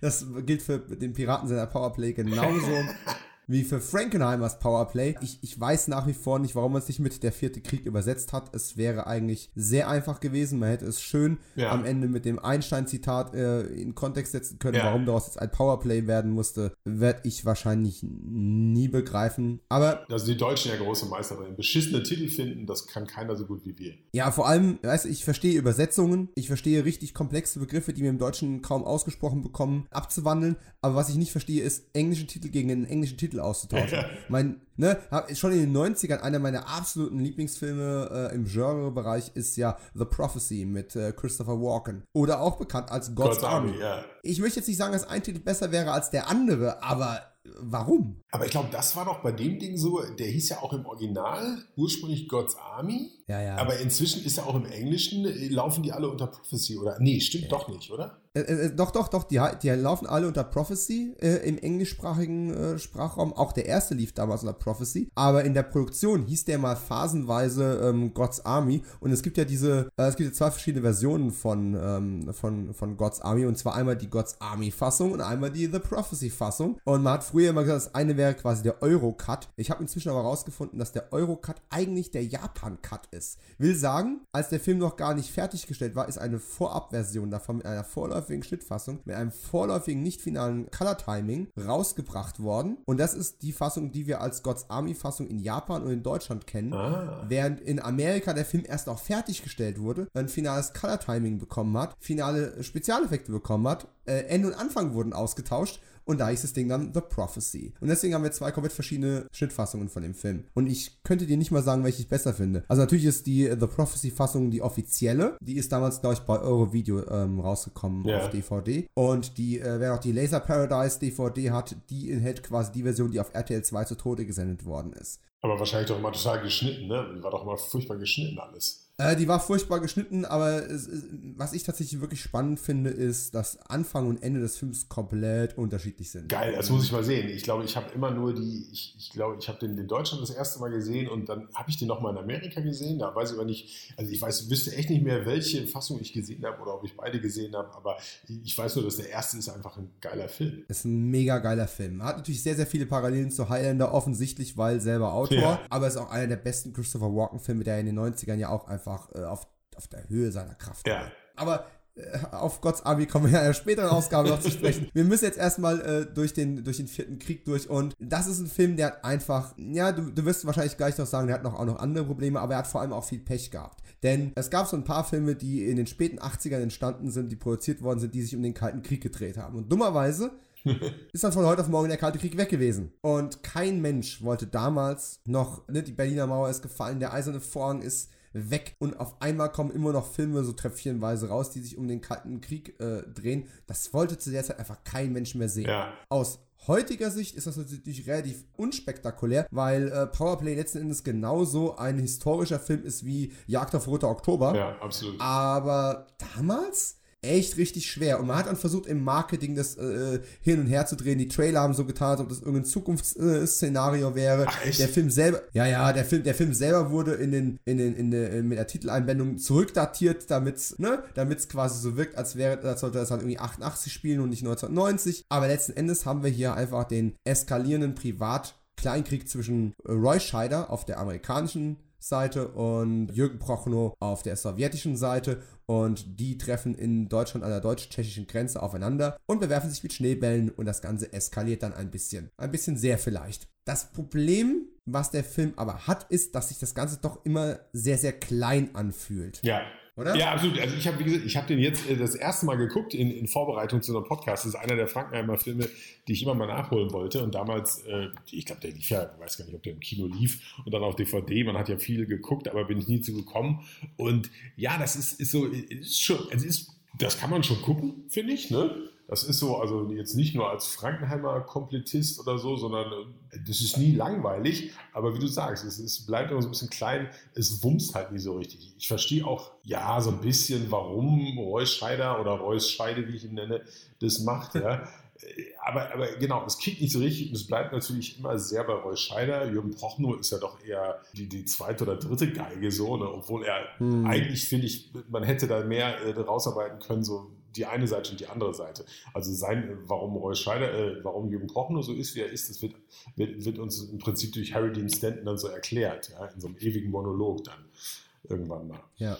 Und, Ja. und äh, das ist halt, äh, also gerade am Anfang versteht man nicht, finde ich, warum Roy Scheider ständig dann im Hintergrund schleicht er sich über die Grenze, äh, man, der macht da ja Riesendinger, ja, also da den ganzen Wachturm zerschießen und mit Granaten werfen, wo du denkst, okay, das ist eigentlich zu der Zeit, wäre das viel größer, ein viel größeres Ding, äh, also vom Konflikt zwischen diesen beiden Supermächten, als, als das, wie es da gespielt wird. Also es ist, ist, ist ein bisschen bizarr. Ja, bin ich ganz bei dir und ich, ich meine, du bist Drehbuchautor. Hast du nicht auch das Gefühl, dass der Film einfach noch ein paar äh, Drafts gebraucht hätte? Ja, ja, absolut, absolut. Das ist so, das meine ich. Das ist so, ich habe so gedacht, das ist eigentlich eine geile Idee. Ist es, ist es ja auch, ne? Also es basiert ja wohl auch auf einem Roman.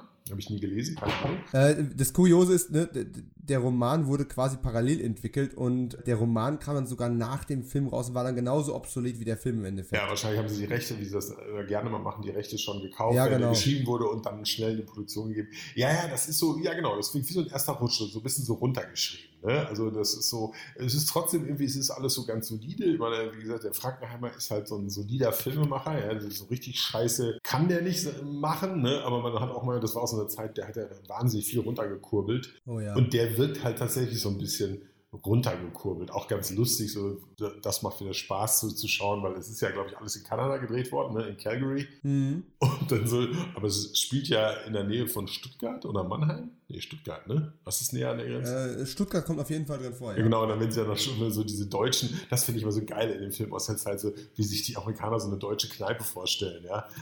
Das ist, ist alles immer Fachwerk und fast äh, tragen die Leute noch Trachtensachen, ja. Ja, wobei man sagen muss, also da gibt es tatsächlich ein paar spannende Geschichten zu. Ich habe ja, das kann man an der Stelle schon erwähnen, auch wenn die Blu-ray noch gar nicht, noch gar keinen Starttermin hat. Aber der Film kommt jetzt zum ersten Mal in Deutschland auf Blu-ray raus. Das ist äh, letztes Jahr schon irgendwo angekündigt worden vom Label. Ja. Und ich habe ja für diesen Film einen Audiokommentar eingesprochen und eine kleine Dokumentation produziert. Und in der, in der Dokumentation kommen dann so ein paar Stories äh, tatsächlich mit wie viel Detailliebe die dann drangegangen sind und wo sie dann doch, wo dann doch so letzte Quäntchen noch gefehlt hat, äh, die, falsche Steck, die falschen Steckdosen zum Beispiel abzudecken und einfach mal ein Bierglas davor zu stellen. Man kann an einigen Stellen nämlich die falschen Steckdosen Geil, sehen. geil. Während sie auf der anderen Seite sogar die Türgriffe ausgetauscht haben, damit das authentisch ist. Also, da ist richtig viel Arbeit und Gehirnschmalz reingegangen und dann trotzdem so Kleinigkeiten sind dann doch irgendwie immer übersehen worden. Und der wäre ja sogar fast in Deutschland gedreht worden. Das, Ah. das waren die Entscheidungen zwischen, zwischen Deutschland und Calgary. Und man hat sich dann für Calgary entschieden, äh, primär, weil es logistisch einfacher war. Frankenheimer hat ja kurz vorher einen anderen Film, zu dem wir nachher noch kommen, Genau. auch in Calgary gedreht und er kannte da schon auch viele Leute aus, äh, aus der Crew, aus dem Cast, hat viele Leute wiederverwertet. Und dann ist man dahin gegangen. Rückblickend auch eine sehr, sehr gute Entscheidung, weil die Regionen in Deutschland, wo sie drehen wollten, hatten fast keinen Schnee in dem Winter, Ah, okay. während äh, Calgary in einem, in einem Jahrhundertwinter untergegangen ist. Und der Schnee sp- gibt ja wirklich sehr viel Production Value. Es war ja äh, richtig schweinekalt da und das sieht man auch. Und dann hast du so zwei middle-aged Men, die da auf einmal noch den Actionheld äh, rauskehren, zu solchen Drehbedingungen, da möchte man auch nicht zwingend tauschen. Heutzutage würdest du auch diese Schlusssequenzen in dem See, wenn sie einbrechen, das würdest du alles in einem aufgeheizten Tank heutzutage irgendwo drehen und die sind halt in, in, in, in bei minus 20, minus 30 Grad in den See gegangen. Das habe ich, damals, das hab ich damals, das ich auch gelesen, in, in, in, ich glaube, in der Cinema oder so, das fand ich schon echt beeindruckend. Meine, diese Typen da, und man sieht es ja auch, ne? die sind in einem fucking See und es ist arschkalt. Klar, die haben irgendwelche Therm Thermopen-Anzüge darunter, ja, äh, äh, Thermoanzüge, aber, tro ja. aber trotzdem, das ist also, äh, da bewundert man dann auch echt immer Schauspieler, aber die müssen da echt schon ihren Arsch hinhalten für Sachen, das ist krass. Oh ja, also ich würde mal sagen, sehenswert ist, ist er durchaus. Er kann natürlich mit den großen äh, Frankenheimer-Filmen nicht mithalten, das muss man auch ganz klar sagen. Es ist definitiv nee. einer der lesser Frankenheimer. Ja. Aber er hat seine Momente und mein persönliches Highlight ist ja, wenn, wenn Scheider äh, quasi betrunken über die Grenze geht und diesen, diesen Panzer auffällt ja. und dann die, die, die, die Russen ihm ein Ständchen äh, äh, singen müssen vor der vorgehaltenen Waffe, weil er gerade Geburtstag hat. Ja, der, der, der, hat schon, der hat schon so seine Momente. Ne? Und, und er ist, also er ist auch nie langweilig und er ist auch nicht so lang. Ne? Also das finde ich auch gut. Heute neigt man ja immer zu diesen äh, Epen. Ich glaube, der ist ein bisschen länger als 90 Minuten. Der weiß halt genau, was ja, er ist der zieht so gut durch. Ne? Also man kann zwar dann genau. die Nase rümpfen, aber es ist nie langweilig. Also kann man gucken. Ja, so, und dann äh, müssen wir Frank einmal schon wieder verlassen, um noch ganz kurz zu erwähnen, dass es die Tschernobyl-Schwelle, eine sowjetische Dokumentation äh, noch gegeben hat am 8. März. Okay. Ist auf DVD veröffentlicht worden, ich habe sie nie gesehen, tut mir leid.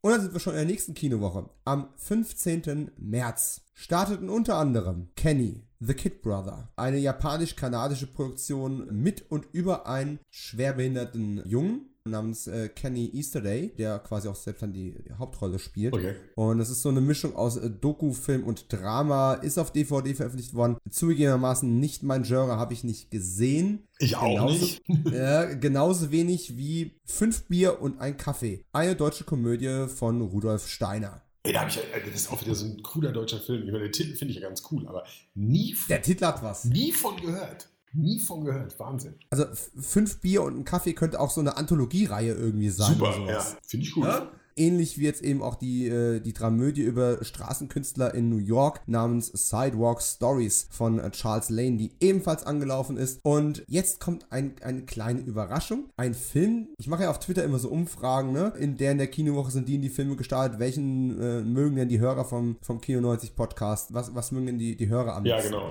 Und ich war echt überrascht, dass es tatsächlich sehr laute, weniger aber laute Stimmen gab, die Teen Witch, Hokus Pokus an der Highschool, von 1989 ja relativ hoch, ähm, relativ hoch gepusht haben in der Umfrage. Eine Fantasy-Komödie, die, soweit ich weiß, nur auf VHS und Streaming rausgekommen ist. Mit Robin Lively, Zelda Rubinstein und vielen anderen. Äh, Habe ich nicht gesehen und Teen Witches war jetzt auch nie so mein Thema. Nee, ich auch nicht. Ich habe nicht mal besonders viel, ne, ich habe auch nicht viel Charmed gesehen, es tut mir leid. Ich auch nicht, nee, also ich, ich habe mich, dieser Titel ist mir auch ein Begriff, so auch aus der Zeit, aber da war, das ist auch so ein typisch wieder so, so 80er oder spät 80er Film, ne? Aber, ja, ja. aber ich glaube, da hätte sie mich damals halt auch wirklich nicht, nicht reingekriegt. Ja. Es, gab auf jeden Fall eine ganze Menge äh, Rap und, und, und Hip-Hop-Musical-Einlagen in dem Film wohl auch noch. Zumindest sind mir eine ganze Menge GIFs dazu um die Ohren geschmissen worden. ich, ich bin jetzt tatsächlich fast versucht, den rauszugraben und irgendwie nochmal zu gucken. Äh, also je nachdem, wie lange dieser Corona-Shutdown noch dauert, mal gucken, ob ich zu Teen Witch auch noch komme. Ich werde es in einer späteren Podcast-Ausgabe dann auf jeden Fall zu Protokoll geben. Im März gestartet ist auch eine Komödie im Mai von äh, Louis Mallet äh, mit Miu Miu. Gibt's auf gibt's kostenpflichtig zum Stream auf Amazon. Ähm, aber reden wir doch einfach wieder über das, worüber wir Ich wollte sagen, ich könnte es auch sagen, habe ich nicht gesehen. Okay, ja, danke. John, John Frankenheimer. Yes! Gehen wir einfach zurück zu John fucking Frankenheimer. Und Dead Bang, kurzer Prozess mit Don fucking Johnson. Ich glaube, fucking ist wirklich sein zweiter offizieller Vorname. Don fucking Johnson. Das ist ein Film. Super. Also ich habe den ich habe den damals, habe ich den auf ähm, ja, VHS dann gesehen, also auch nicht im Kino. Und ja, habe gedacht, ja, war so ein mittelmäßiger Film. Obwohl ich ja alles, wo, wo, Nazis die Bösen sind, ist immer geil. Gerade diese amerikanischen äh, äh Nazis sind ja noch immer eine Nummer härter. Und den habe ich jetzt im Zuge dieses Podcasts als Vorbereitung geguckt nochmal. Und ich finde, äh, der ist absolut äh, legitim, ja. Also um Längen besser als Powerplay oder The Fourth War. Und äh, der, mhm. der macht, der, der ist auch jetzt nicht perfekt, ganz im Gegenteil, aber der macht einfach einen Riesenspaß. Und Don Johnson, damals ja irgendwie auf dem Höhepunkt so mit Miami Vice, ne? spielt halt hier so die, die schmutzige Variante von, von Sonny Crockett. Ja. Also ich finde diesen Anfang großartig, wie er etabliert wird, da in seinem Apartment mit seiner beschissenen Lesebrille, die so mit, mit Klebeband geflickt ist, wo dann immer der Bügel abfällt. Und also ja auch, damals hat man sich einfach mehr Zeit genommen, so, ne? so, um Sachen zu etablieren. Das würde man heute wahrscheinlich schnell als langweilig empfinden. Aber das wirklich beginnt ja damit, dass er in sein Apartment kommt und man sieht, wie schmutzig es da ist und seine ganzen Rechnungen und diese beknackte Lesebrille Brille und äh, ist super. Also äh, natürlich steckt da noch viel, viel mehr drin, aber ich meine nur, das ist äh, ja, ja. Wird, ein richtig, wird ein richtig guter Film. Der hat viel Action, der hat äh, äh, ja, ich weiß nicht, willst du erstmal noch was äh, loswerden? Ja, also es ist ja wirklich die perfekte Dekonstruktion von, von Sunny Crockett ja. im Endeffekt, muss man wirklich sagen. Und ich glaube, das ist entstanden zwischen der vorletzten und letzten Staffel von Miami Vice. Ich bin mir nicht 100% sicher. Aber er hat offensichtlich, also Johnson, damals schon daran gedacht, wie geht es denn danach mal weiter. Und ja, natürlich, du hast schon gesagt, im Endeffekt, er spielt einen Cop, er wird in einen Mordfall reingezogen, der ihn am Anfang überhaupt nicht interessiert und bis er merkt, dass ein Cop dabei umgebracht worden ist. Und auf einmal ist er getriggert und er jagt diese, diese Neonazis dann äh, quasi durch halb Amerika, ja. weil letztendlich geht es ja auch über Staatsgrenzen hinweg und das FBI mischt dann mit ein extrem äh, schmieriger und unsympathisch rüberkommender William Forsythe, äh, weist ihn da dauernd in seine Schranken. Was ich übrigens witzig und, finde, dass William Forsythe ja eigentlich immer die andere Seite spielt. Also, ne, eigentlich würde er Meistens, perfekt ja. zu den Nazis passen, so mit langen, schmierigen Haaren. Er hat auch hier diese Biker und so gerne gespielt. Und hier, hier ist ja dieser spießige, spießige, aber auf seine Art auch schwierige äh, FBI-Agent, fand ich, fand ich eine ganz gut, einen ganz guten Wechsel, ihn mal so zu sehen. Ich sag mal, zum Glück spielt er ein bisschen einen Arsch. Äh, auf die Art und Weise ist man nicht völlig enttäuscht, dass er und sagt nicht, dass er schlecht besetzt wäre, weil er macht das ja trotzdem gut. Absolut. Wobei ich tatsächlich sagen muss, ja, wie heißt er? Ähm, ja, nicht Tim Russ. Tim, Tim Reed. Ich wusste, das irgendwie Tim. Also. Äh, Der ist mir nämlich auch aufgefallen, weil er ja auch, äh, auch in Fourth Power mitspielt. Fourth War, meine ich.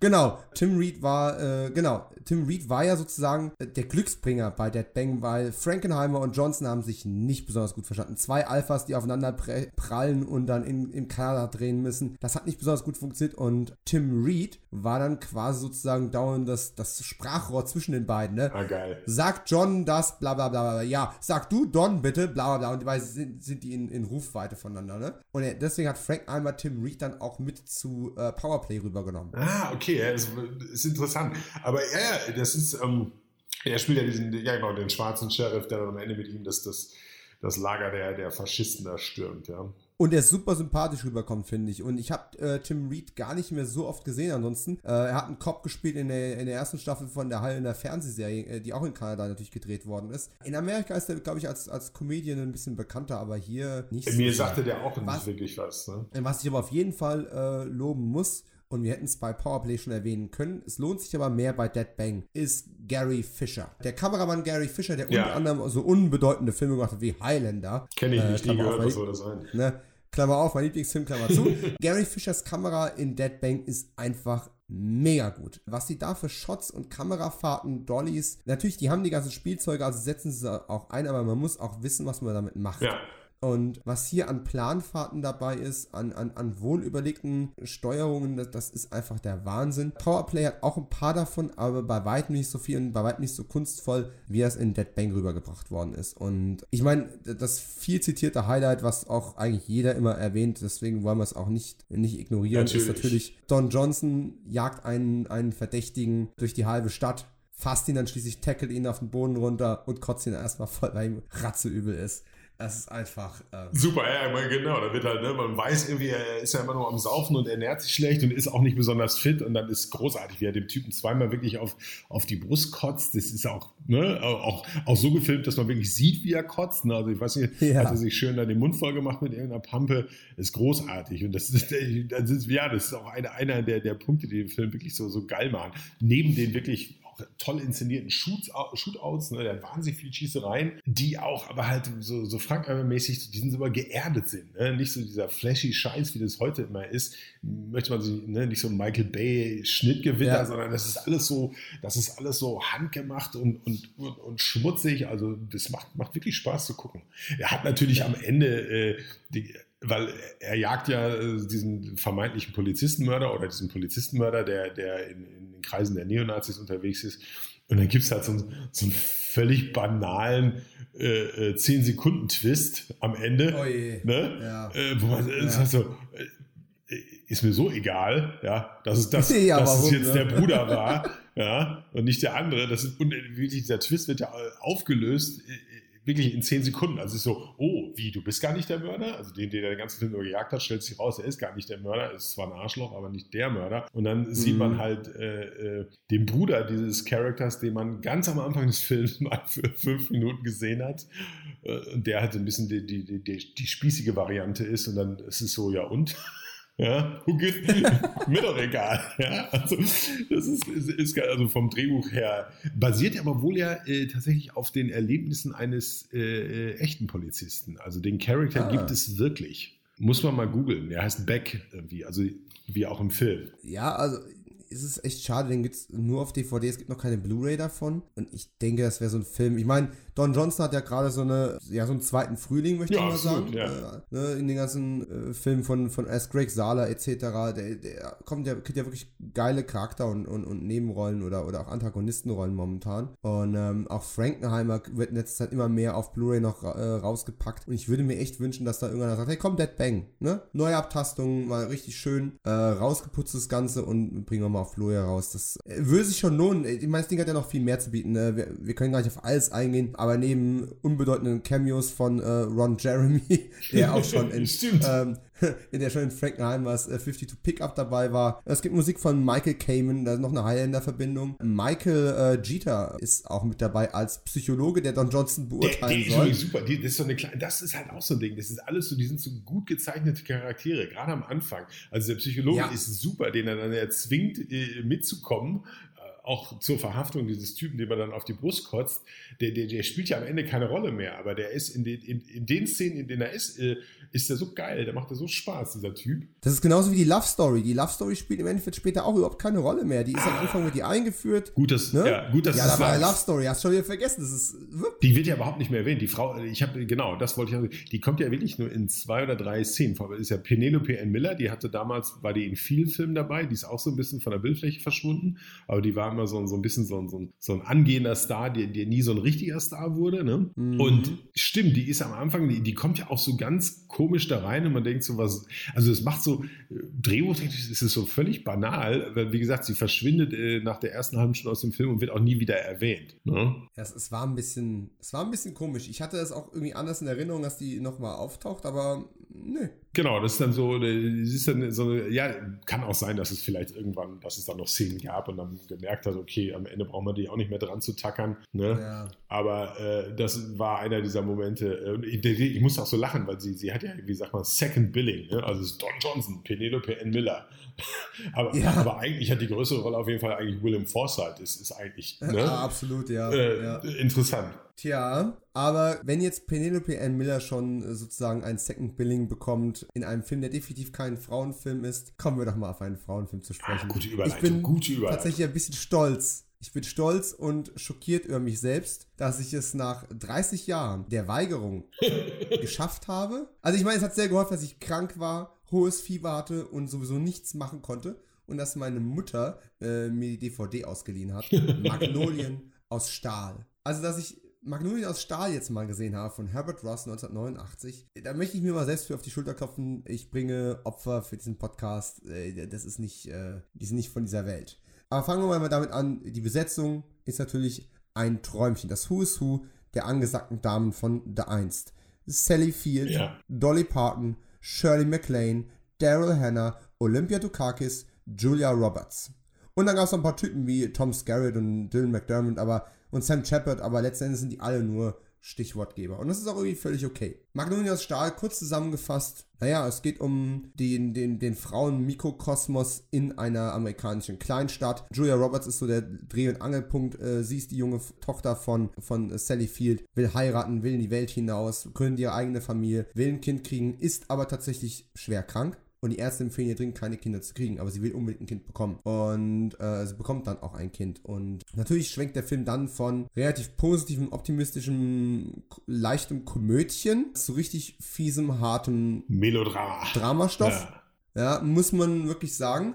Und Spoiler-Alarm für einen 30 Jahre alten Film. Ich meine, es ist nicht mal, es ist nicht mal der, der Schlusstwist, aber ähm, das geht gesundheitlich für Joe Roberts nicht gut aus. Und äh, daraus entsteht dann halt das große Schlussdrama. Und letzten Endes, der Film macht im Grunde nichts verkehrt. Er macht genau das, was er machen soll. Er hat Frauen aus verschiedenen, ähm, nicht zwingend aus verschiedenen Schichten, aber verschiedene Altersklassen. Du hast halt äh, die, die, die krantelnde Alte, die ja. mit jedem aneckt, äh, die Shirley MacLaine. Ne? Du hast das Mauerblümchen Daryl Hannah, die dann zu Gott findet und Everybody's Dying, Julia Roberts, äh, ich meine, Sally Field ist, ist auch über jeden Zweifel erhaben. Letztendlich ist es alles sehr, sehr vorhersehbar. Das ist das große Problem. Und es ist relativ lang und du wirst halt durch diesen ganzen Prozess von, ich sag mal, zwei, drei Jahren durchgeschleift. Und ich muss aber sagen, als der Film fertig war, habe ich mir tatsächlich sogar noch das Making-of dazu gegeben. Okay. Und was ich nicht wusste und dann da gehört habe, ist, dass das Ganze, äh, ich weiß, ich habe es im Vorspann gelesen, dass es auf einem Bühnenstück, äh, auf dem Bühnenstück ähm, Steel Magnolias basiert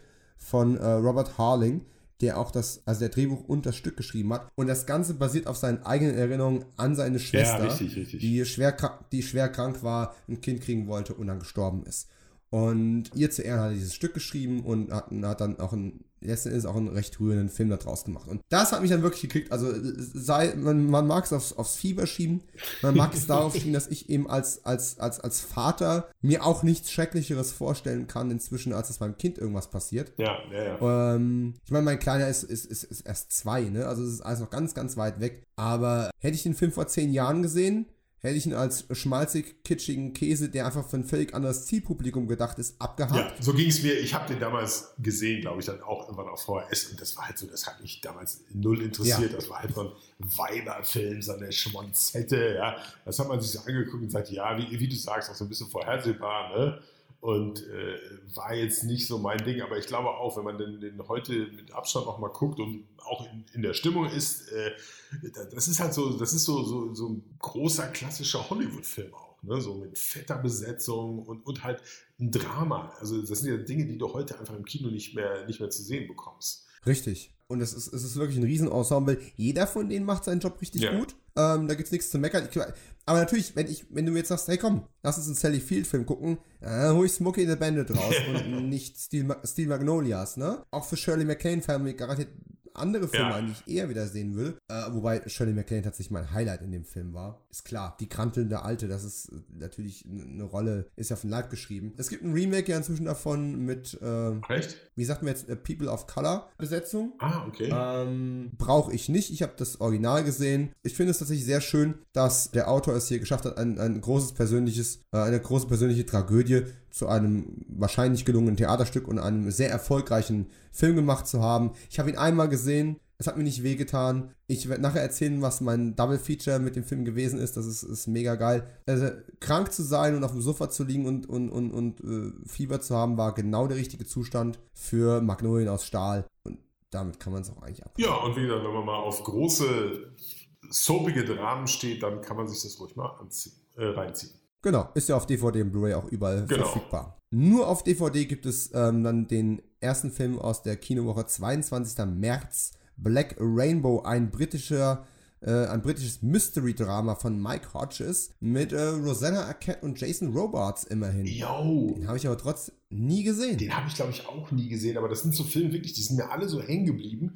Die, die habe äh, damals, wie gesagt, damals habe ich wirklich äh, äh, jeden Monat brav die Cinema gelesen und ich wusste, ich habe, äh, da habe ich auch irgendwie so ein, so ein, so ein, so ein Autisten-fotografisches Gedächtnis. Ich kann mich an alles noch erinnern und den habe ich auch nie gesehen, aber auch der Name Mike Hodges, der hat ja auch diesen äh, Film mit Mickey Rourke gemacht damals, diesen auf den Schwingen des Todes, so ein IAA, hm. ne? So, der hatte damals auch so eine, so eine Hochphase oder war zumindest ein Regisseur, dessen Namen man öfter las.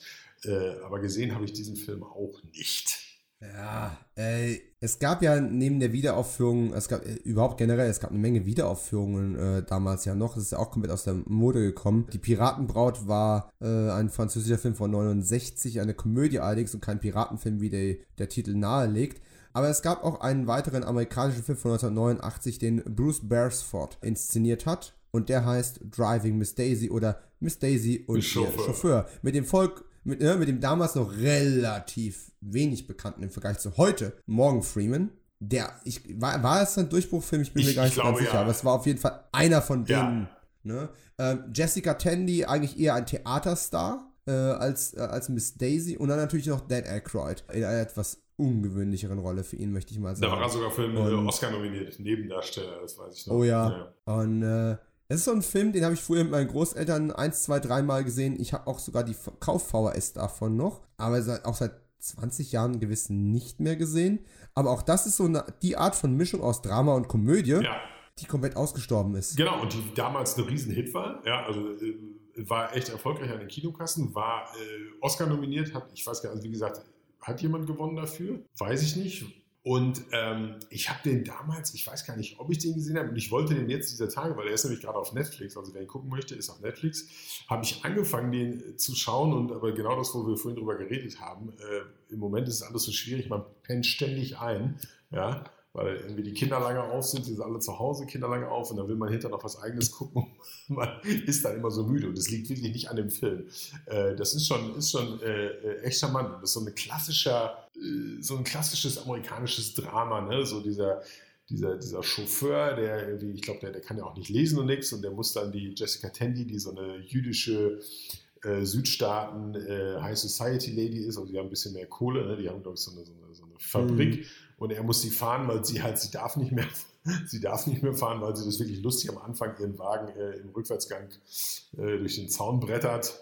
Und ihr Sohn sagt, okay, du fährst nicht mehr alleine, ich besorge den Chauffeur. Und dann entspinnt sich halt so eine Freundschaft zwischen dieser Fine Society-Dame und dem schwarzen, äh, äh, von der Straße, nicht von der Straße, aber doch eher ungebildeten Typen. Und beide sind aber Opfer von Rassismus. Ne? Er, weil er schwarz ist, sie ist Jüdin, das spielt ja auch Mhm. also es ist schon, äh, ich, ich würde ihn gerne noch mal wieder zu Ende sehen. Also das kann man auf jeden Fall.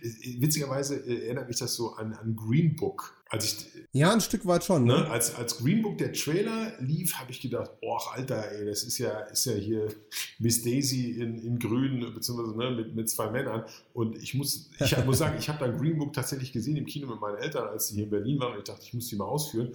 Und äh, da gab es dann auch viel Kontroverse drum, weil der, weil der Drehbuchautor irgendwie irgendwann mal äh, Trump gut fand oder so. Ich habe keine Ahnung. Ist aber ein echt guter Film.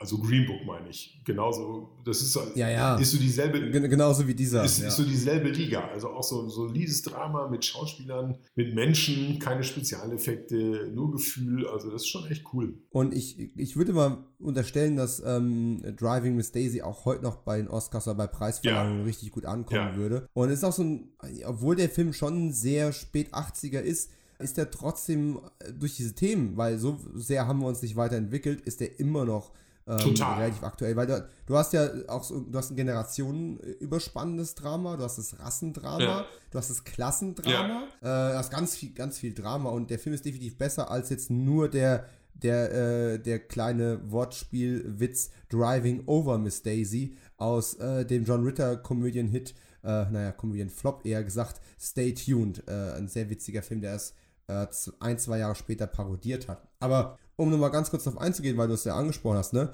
Der Film hat äh, den Oscar gewonnen für Best Ah, Picture. siehste. Ne, äh, Jessica Tandy hat als beste Hauptdarstellerin gewonnen. Es gab einen Oscar für das äh, beste Screenplay. Es gab einen Oscar für das beste Make-up. Und es gab, es gab Nominierungen noch für Morgan Freeman und Dan Aykroyd, die aber beide nicht gewonnen haben, sowie für das beste, äh, für beste Art Direction, beste Kostüme und besten Filmschnitt. Man vergisst ja auch, dass Morgan Freeman, der war ja damals noch echt jung. Ne? Das ist, das ist Ja. 1990. Und er spielt ja da am Anfang, äh, ich weiß gar nicht, wie er alt am Anfang ist, hinterher spielt er ja, den, ist er ja selbst alt im Film. Mhm. Und äh, das ist wirklich bei Morgan Freeman, finde ich das wahnsinnig komisch. Der ist für einen immer ein alter Mann. Ja? Dabei ist er, je, jetzt, Ja. ist er jetzt ist er ein alter Mann. Aber eigentlich war in jedem Film immer der alte Mann und der war immer, also keiner hat das so konsequent gemacht wie er, immer der Sidekick zu einem jungen Schauspieler.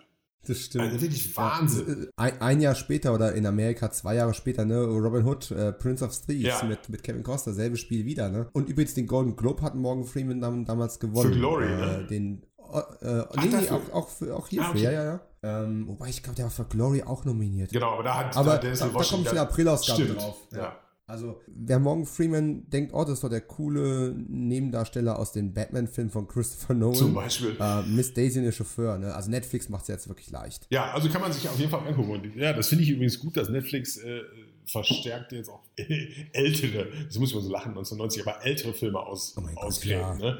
Äh, also auch so Klassiker oder, oder, oder halt so Oscar-Filme. Ne? Also das finde ich wirklich, wirklich gut. Ja, keinen Oscar gewonnen hat Dwight H. Littles Das Phantom der Oper mit Robert Englund in der Hauptrolle. Wie geil! Ah. Wie geil! Das wusste ich gar nicht, dass er von Dwight H. Little ist. Wie cool. Doch, doch, der ist, der ist von Dwight H. Little und der ist auch gar nicht so kacke. Also gerade, ich meine, Robert Englund jetzt noch mitten im, im Freddy-Hype ne, Ja. als Phantom der Oper zu bringen, das ist schon, äh, es gab 1990 zwar auch eine Miniserie mit Burt Lancaster zum Phantom der Oper, aber sorry Burt Lancaster, du bist nicht Robert Englund äh, im Dwight H. Little Film. Ich, die Blu-ray ist momentan leider nicht verfügbar, aber wenn die mal wieder verfügbar wird, würde ich empfehlen, also vor allem alle Freddy-Fans äh, und Robert Englund-Fans machen mit dieser Version von Phantom der Oper definitiv nichts falsch. Ja, das ist so ein guter, guter äh, äh, äh, so, so ein irgendwie B-C-Regisseur, der, der wirklich auch in vielen Genres, aber doch eher so Action und Horror umspringt. Und mit dem gibt mit diesem Regisseur gibt es übrigens äh, eine gute Folge von äh, hier von dem äh, Movie Crib Podcast. Oh ja. Der, der, Ja, der ja, ist ja. auch äh, wahnsinnig, äh, das finde ich ganz oft, dass diese, diese, diese, diese Regisseure dieser Art, so, so aus der zweiten und dritten Reihe, wahnsinnig sympathisch sind und die haben wahnsinnig coole Sachen zu erzählen, weil das halt so richtige Arbeitstiere sind. Ne? Ja, also äh, gerade bei dem sehr empfehlenswerten Podcast äh, The Movie Crypt, also wer Englisch, wer englische Podcasts hört und, Ja. und sich für Filmemacher oder generell Kreative interessiert, kann ich Movie Crypt auch tatsächlich immer nur empfehlen. Und was mir ganz oft passiert ist, ähm, natürlich hat man am Anfang, habe ich immer so die Folgen gehört, wo ich die Namen schon kannte von den Gästen. Und also peu à peu hat man doch relativ lückenlos. Und ganz oft habe ich dann irgendwelche Leute gehabt, wo ich denke, Mensch, das Interview war so interessant, er hat so interessante, schlaue Dinge gehabt. Ich habe noch nie einen Film von dem gesehen oder Ja. nur mal irgendwann so. Ne, und habe dann angefangen, so, oh, den, den bestelle ich mir, den bestelle ich mir, den bestelle ich mir. Da habe ich eine Menge richtig coole Sachen dann auch äh, darüber kennengelernt. Und das ist ja auch eine, eine schöne Sache von Podcasts, die einem äh, Film oder Filmemacher näher bringen, die man gar nicht so auf der Kette Ja, hatte. absolut. Und hey, ich bin gespannt, ob dieser Podcast eine DVD von Magnolien aus Stahl oder Miss Daisy und ihr Chauffeur verkauft. Genau, oder Dead Bang. Dead Bang kann man sich übrigens, äh, ich habe mir geliehen, ich glaube bei iTunes, hat auch beide Tonspuren, sowohl Deutsch als auch Englisch. Äh, ja, ich habe nämlich extra geguckt und ich, ich glaube auf Amazon ist er nicht oder nur mit deutscher Ich, Tonspur. nee, ich, ich, glaube, ich glaube nicht mehr, aber ich habe die DVD halt Genau, aber wie gesagt, auf iTunes kann man ihn äh, streamen, auch gute Qualität und wie gesagt in beiden äh, auch im Original. Damit kommen wir auch schon direkt in die letzte Kinowoche, der 29. März 1990. Da starten wir mit einem Film, den ich damals im Fernsehen gesehen habe und ich finde es total schade, dass ich den nicht nochmal rewatchen konnte in Vorbereitung auf diesen Podcast. Das lange Elend von Mel Smith mit Jeff Goldblum, Emma Thompson und Rowan Atkinson. Der war zumindest in den 90ern, war der echt witzig. Aber ich kann es leider nicht mehr. Ich habe den Trailer mir nochmal angeschaut, aber ich, ich habe keine Details mehr. Geht mir genauso. Ich kann mich an den Film erinnern. Ich glaube, ich, ich bin mir auch nicht sicher, ob ich ihn gesehen habe, aber damals hat man ja echt viel gesehen. Aber das ist auch so ein Film, den ich einfach nur aus der, aus der Cinema, durchs Blättern von der Cinema noch kenne.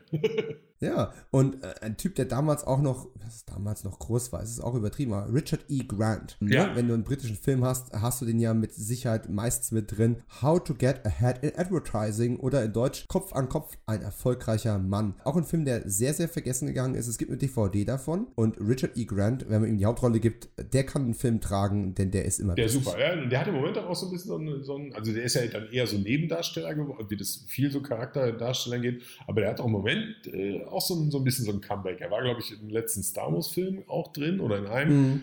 Dann hat er doch dieses Oscar-nominierte Ding mit, mit der, äh, wie heißt sie, äh, Melissa McCarthy. Da war er sogar nominiert. Oh, ja. Da war er, glaube ich, sogar nominiert. Äh, äh, ja, ja, der ist, der ist schwer beschäftigt, der Typ.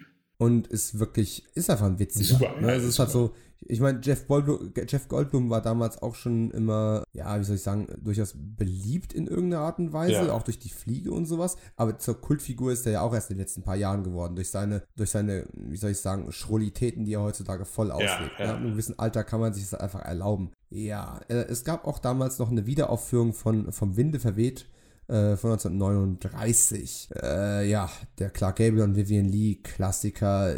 Den äh, gucke ich mir irgendwann mal wieder an, wenn ich einen Podcast über die 30er Jahre mache. Versprochen. Ja, und tatsächlich, ich glaube, das, das ist aber wirklich ein Film, den, den mal auf der Leinwand zu sehen, ist bestimmt geiler als, als auf dem Fernseher. Ne? Weil das ist dann wirklich auch so ein klassisches Beispiel von diesen alten, fetten, historischen Dramen, Melodramen. Ne? Ähm, ja, da, ja, da bin ich, da bin ich voll bei dir. Und das ist auch so, so, so, so gewisse, gerade so historische Epen, sind auf dem Fernseher einfach eine Nummer zu klein. Ich bin gespannt, äh, in der April-Ausgabe werden wir auf, auf Glory zu sprechen kommen. Ich bin gespannt, wie es mir bei dem geht, den im Fernsehen ja. zu sehen, jetzt nochmal. Äh, wird wahrscheinlich schwierig.